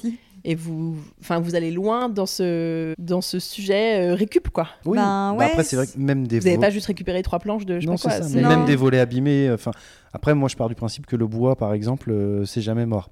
Donc, euh, on, on récupère qu'une partie, on rabote, on reponce, on rem- enfin voilà. Mais on, on Ouais, tu vas au bout des On matériaux. va vraiment. Ouais, non, mais c'est ça. Et c'est pas. euh, c'est, Enfin, moi, je me dis que c'est pour respecter l'arbre. hein. Alors, euh, Mm. ça peut paraître, voilà, mais mais respectons, voilà, les matériaux, respectons le travail qui a été fait avant, respectons Oui, t'as raison. tout ça. et Juste que ça coup, tienne, quoi. Mais... Ah oui, mais ça, voilà, ça, y a... Alors après, quand je refais un, un- un plancher, je vais acheter du bois. hein. Je- une ossature de plancher, je prends du bois neuf. Avec le recul aujourd'hui, quel sentiment vous a laissé cette expérience de rénovation? Comment vous l'avez vécu jusqu'ici? Bah, moi, j'aurais aimé, euh, parce que bon, euh, j'ai 49 ans, et euh, je me dis que avec ce qui nous reste à faire, etc., bon, c'est certainement euh, ma dernière, en tout cas, à cette échelle, grosse rénovation. Faut pas rêver. Et, eh ben moi, ça m'amène quand même une petite pointe de regret, même si je suis en train de- d'adorer ce que je suis en train de faire, c'est de pas l'avoir fait plus tôt. D'accord. De- Alors euh, peut-être qu'avant, euh, voilà, j'avais pas euh, toute cette expérience, etc. Il y avait peut-être pas aussi, euh, il y a 20 ans, il y avait pas autant de tutos et tout ça, donc je sais pas si je m'en ça aurait serais été moins sorti. facile. ça aurait peut-être Ça aurait été sans plus doute été compliqué. moins facile, ouais. Mais peut-être que bah, ça fonctionne autrement. Peut-être qu'on développait un réseau de, de- voilà, de copains, de machins. Peut-être qu'on allait au bar du coin, on prenait un café le matin 7h, on croisait les maçons, puis on leur demandait des conseils, je sais pas. Mais les gens arrivaient. Enfin voilà, moi, voilà, le seul truc, c'est que j'aurais aimé. je me dis, il y a plein de maisons qui, que, que j'aimerais refaire quand je vois euh, le projet Bicoque, etc. là sur Ah oui. Insta. Ouais, il y a plein de baraques que je me dis, ah, celle-là, je voudrais bien. voilà, Ah ouais. mais et en fait, bon, là, je pense que voilà, on va se consacrer ici. euh, mais moi, c'est mon seul regret, Ah ouais, c'est tu ça. dis, ouais. euh, j'aurais adoré le, le faire encore plus tôt. Ouais. C'est vrai que je suis stupéfaite quand je vois des rénovations de, de- de jeunes couples qui ont 20 ans, 21 ans, qui se lancent Ouais, dans des vrai. granges. Ils ont C'est bien vrai. Je suis stupéfaite, vrai. vraiment d'être beaucoup d'admiration parce que, Mm. Parce que voilà, euh, 21 ans, de se dire, euh, allez, on se lance, on rénove. C'est vrai, c'est vrai. Après, comme tu dis, l'info circule beaucoup plus aujourd'hui. Mm. On trouve, voilà, on va sur Google, on trouve plein de choses, euh, sur YouTube, euh, même en format podcast, tu vois, on partage plein d'infos, de conseils. euh, et ouais, je pense qu'il y a 20 ou 30 ans, euh, c'était pas la même, mais euh, Mm. Bon, écoute, c'est bien, tu le fais maintenant. L'essentiel est de l'avoir fait Et tu n'es pas à l'abri de le refaire encore après. On verra. On va déjà finir ça. Enfin, là. je sais pas quels sont vos projets, mais. Et qu'avez-vous appris avec ce chantier? Sur vous Sur. euh, Bon, techniquement, vous avez appris un paquet de choses, j'imagine. Je crois que c'est le dépassement de soi. hein. Ouais. Ouais, je crois qu'à chaque chose qui me fait faire, ou c'est lourd, ou c'est dur, et je me dis j'y arriverai jamais. Mm. Et, et ben dans le dépassement de soi, on est. euh, je crois que c'est un peu ce que vivent, il paraît, les sportifs. Moi, je cours pas, hein, mais il paraît qu'il y a le dépassement de soi quand on court. Mm. Bon, bah moi, Le je l'ai dans les travaux. Voilà, c'est vrai que quand tu es fatigué, que ton- ton- t'en peux plus et tout, et que, et que tu Et que dépasses tu ça, retrouves des ressources en toi. et que tu vas, et que tu continues et tout, euh, ouais, vraiment le dépassement de soi, quoi. Mm. Mm. Surtout dans un chantier qui dure 6 ans, Ouais. enfin, ou 8 ans. Ouais, Quand tu as une pile de BA13 à monter et tout, tu dis Oh, plus que 29, 27. Alors, Béatrice, t'en parle depuis tout à l'heure, je précise, c'est le placo. hein. Oui, du placo. S'il y en a qui connaissent pas le petit code. Et quel conseil vous donneriez à quelqu'un qui se lance dans une auto-rénovation Tiens, parce que c'est un vrai sujet, l'auto-rénovation. Euh, je pense que pour quelqu'un qui se lance dans une auto-rénovation, il faut bien se renseigner Ouais. sur les possibilités, bien s'entourer. Euh, si euh, y a de la famille, des gens qui ont déjà rénové autour de d'eux, euh, voilà, vraiment de, de prendre euh, toutes les, un maximum d'informations Hmm. pour pas se perdre, pour pas se tromper. Je pense qu'il ne faut pas hésiter à contacter les marques pour leur poser leur- les, les questions, savoir, par exemple, il y a- il y, a plein de, de- de choses fausses qu'on qu'on s'imagine, tu sais, c'est légendes urbaines, on- ça, non, on n'a pas le droit de faire ci, oh Ouais, non, on vrai. ne doit jamais faire ça. Et tu sais, euh, démêler le faux du vrai, c'est pas facile. Hmm. Et que je crois que quand on se lance dans une auto-rénovation, il faut aussi prendre le temps de mettre les choses à plat, de savoir ce que tu as le droit de faire, ce que tu peux faire, comment les faire, avant de se lancer, Ok. pour pas avoir de regrets, en fait. Faire, faire attention aussi, moi je dirais, c'est à l'échelle du projet. C'est-à-dire que si c'est le début, que c'est sa première auto-rénovation, etc., pas acheter une longère de 600 mètres carrés avec tout à refaire et en se Mhm. disant Direct. euh, ouais, voilà, ouais, j'y vais, c'est bon.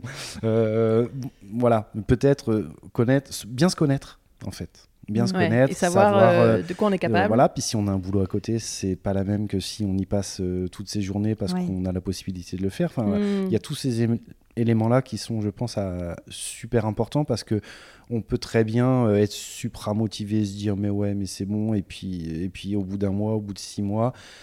Euh, Ouais, se dire qu'on a eu les yeux un peu trop voilà, gros, et euh. se retrouver en tunnel avec un truc invendable qui est fait à un tiers et qui, euh, enfin voilà. Donc, euh, je pense qu'en auto-rénovation, c'est bien de s'attaquer à un projet, de commencer à se connaître, un petit projet, faire le tour, Mm. faire le, le- voilà. Et puis, euh, et puis une fois qu'on en est là, on sait combien de temps on met à faire les choses, on connaît les galères, on sait qu'en fait c'est plus long que ce qu'on pensait parce que Mm. c'est un peu souvent le cas. Et puis, euh, et puis après se lancer euh, petit à petit dans un peu plus grand. Hmm, C'est vrai qu'on peut vite s'essouffler. Hein. C'est vrai que si, on voit trop grand, euh, on, on connaît tous ces personnes qui ont commencé des rénovations qui, qui ne finissent jamais. Et tu te dis, Mm. mais elles vont jamais finir, les pauvres. Ça fait 25 ans qu'ils sont dans leurs travaux. Quelle Ça, c'est ouais. voilà, c'est vrai que c'est pas évident. euh. Nous, nous avant, on- enfin moi, je j'aurais jamais fait ce projet-là en premier. J'ai d'abord Oui. acheté un appart que j'ai refait, on a refait. Après, on Ok. avait une première maison et ça, c'est notre troisième, euh, troisième réno, quoi. J'avoue que je me serais jamais lancée sur une maison comme celle-ci. En première direct. réno, première jamais. réno. Ouais, non. vous avez raison de le préciser, c'est un bon conseil de dire attention, ça, Ouais. ça peut faire peut-être rêver, mais, euh, Ouais, Ouais, mais, parce que tu vas on vite fait à- ça parce qu'on a eu d'autres choses avant, Voilà. d'autres expériences. ta famille, ton couple, euh, Mm. tu, tu vois, enfin, je veux dire, c'est c'est c'est une aventure, quoi. Quel temps on peut consacrer à son auto-rénovation et puis euh, et puis voilà se dire tiens regarde là il y a un mur en pierre bah, je vais me taper le mur en pierre puis je vais regarder euh, ok les donc les 600 mètres carrés de longère du coup euh, bon Ouais. bah, une petite multiplication à faire qui, qui est assez simple mais on- voilà ça peut calmer quoi Ah, mais après, moi, je dis que quand on en veut, on peut. hein. Vraiment, sûr. euh, faut se lancer, Ah quoi. oui, oui, non, moi, mais- j'encourage tout le monde à faire une auto-rénovation. hein. ah oui complètement Je suis assez Instagram, moi, comme, euh, comme vous. hein. Et j'aime bien demander à mes invités s'ils recommandent un compte Instagram à suivre qui parle de travaux et de réno. Est-ce que vous en avez à, à partager? Bah pas un deux Ah bah oui, bien sûr. Un, deux, trois. si euh. tu permets alors il y a euh, la Grange des Alpes Donc, la Grange des Alpes. Ouais, je vois très bien. C'est marrant, voilà. j'ai- j'ai par- j'ai partagé, j'ai fait une petite story sur eux il y a quelques jours. Ça a l'air D'accord. très chouette. J'adore leur énergie. Je, je, je me vois en eux. Je crois que c'est un peu plus jeune que nous. Bon, non, je me vois en eux. Non, c'est vrai que je, je trouve qu'on a, on a euh, euh, une sorte de volonté similaire quand je vois leur énergie et, et, et quand, quand je la vois s'accrocher à sa toiture avec un baudrier euh, pour euh, finaliser les trucs là-haut et d'aller peindre et de l'azurer et tout. Et ben je, je me dis, euh, elle, est folle et bon, c'est un truc que nous on ferait aussi. Et voilà, j'a- j'adore leur énergie. Je trouve que vraiment c'est un super conte qui, qui mérite d'être connu. Et le second, j'adore ce conte, euh, la villa de Vic. Je les ai euh, connus. De Vic, ok. Oui, la villa de Vic, Vic euh, VIC. VIC, je connais pas. C'est un petit conte. C'est pas un grand conte. Ouais, ouais. Enfin, un conte à 10K. euh, ils doivent avoir 7000 qui mérite de abonnés. devenir grand Mais il mérite de devenir grand euh, parce que voilà, je, je- c'est ce genre de conte euh, qui passe un peu à la trappe, je trouve, alors qu'en fait euh, c'est tellement chouette ce qu'il dégage. Il montre plein de choses. Il y a de l'énergie, il y a de l'envie, il y a de la bienveillance, euh, il y a de la connaissance. Vraiment, euh, je trouve que c'est un super conte que je, voilà, je, je vous encourage tous à, à aller regarder, à découvrir la Villa de Vic parce que euh, il y a voilà, c'est vraiment euh, une belle auto-rénovation. Il fait tout lui-même, euh, c'est génial. Ah, c'est chouette. Ouais. J'ai envie de vous demander, qu'est-ce que vous pensez de... hum, Je trouve ça trop chouette, ce nombre de comptes de rénovation et d'auto-rénovation qui explosent sur Instagram. Qui... Il y en a plein, euh, il y en a vraiment... euh, Il y a de quoi regarder des rénovations un peu chaque jour différentes. Qu'est-ce que vous en pensez? Vous, ça fait combien de temps que vous avez que vous partagez votre projet sur Instagram?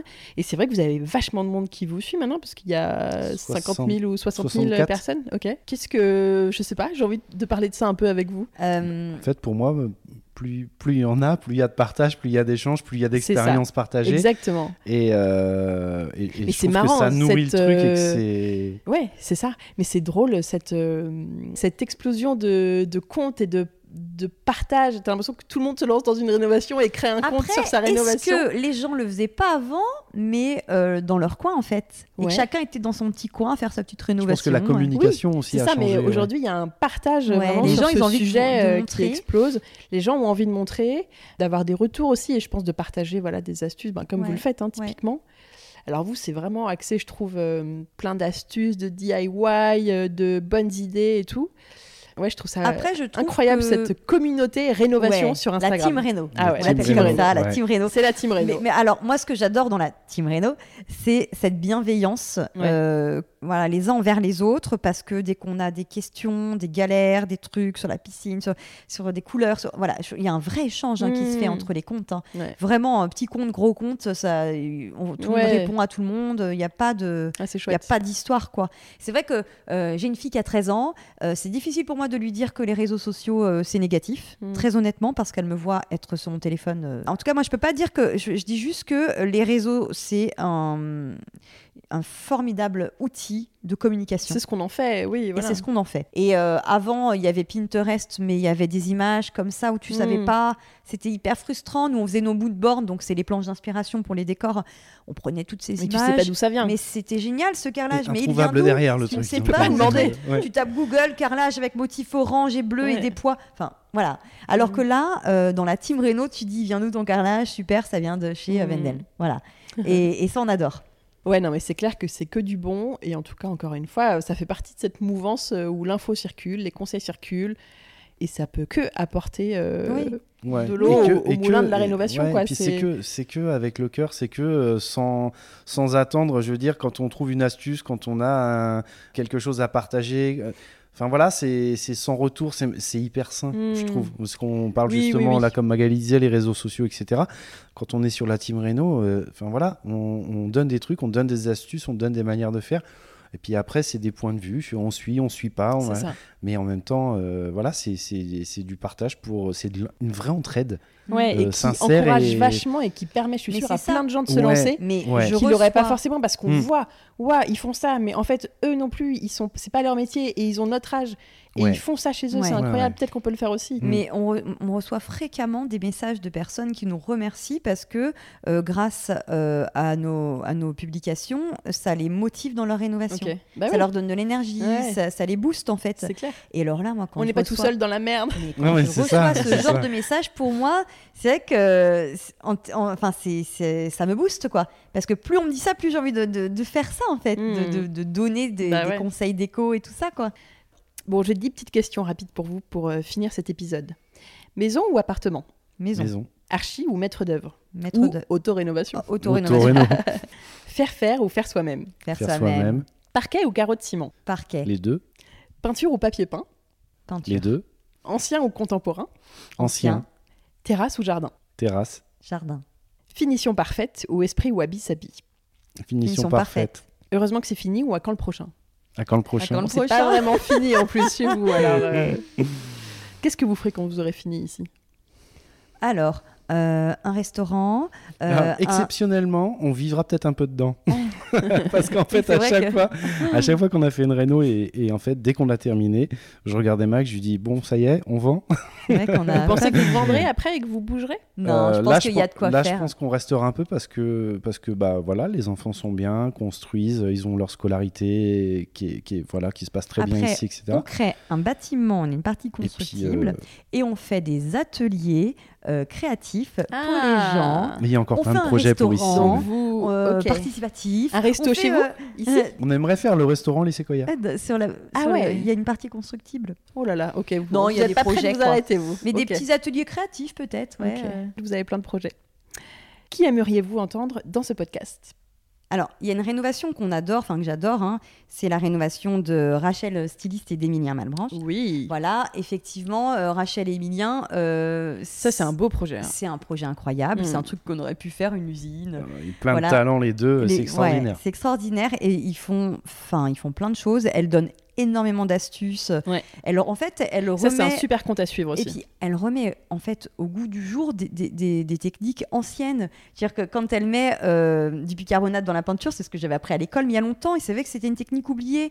Donc, c'est génial de la remettre en avant et, et de le. Voilà, donc euh, j'a- j'adore leur compte. On a eu l'occasion de les rencontrer, et en plus, ils sont super sympas. Donc, euh, j'aimerais que et entendre euh, toutes, euh, toutes tes questions. euh, Mm. Leur sur, histoire, euh, leur retracée, histoire, ouais, ça. ouais, euh, ça va être Ouais, Ouais, c'est assez vrai. sympathique. Très très bien. Est-ce que vous avez un mot de la fin?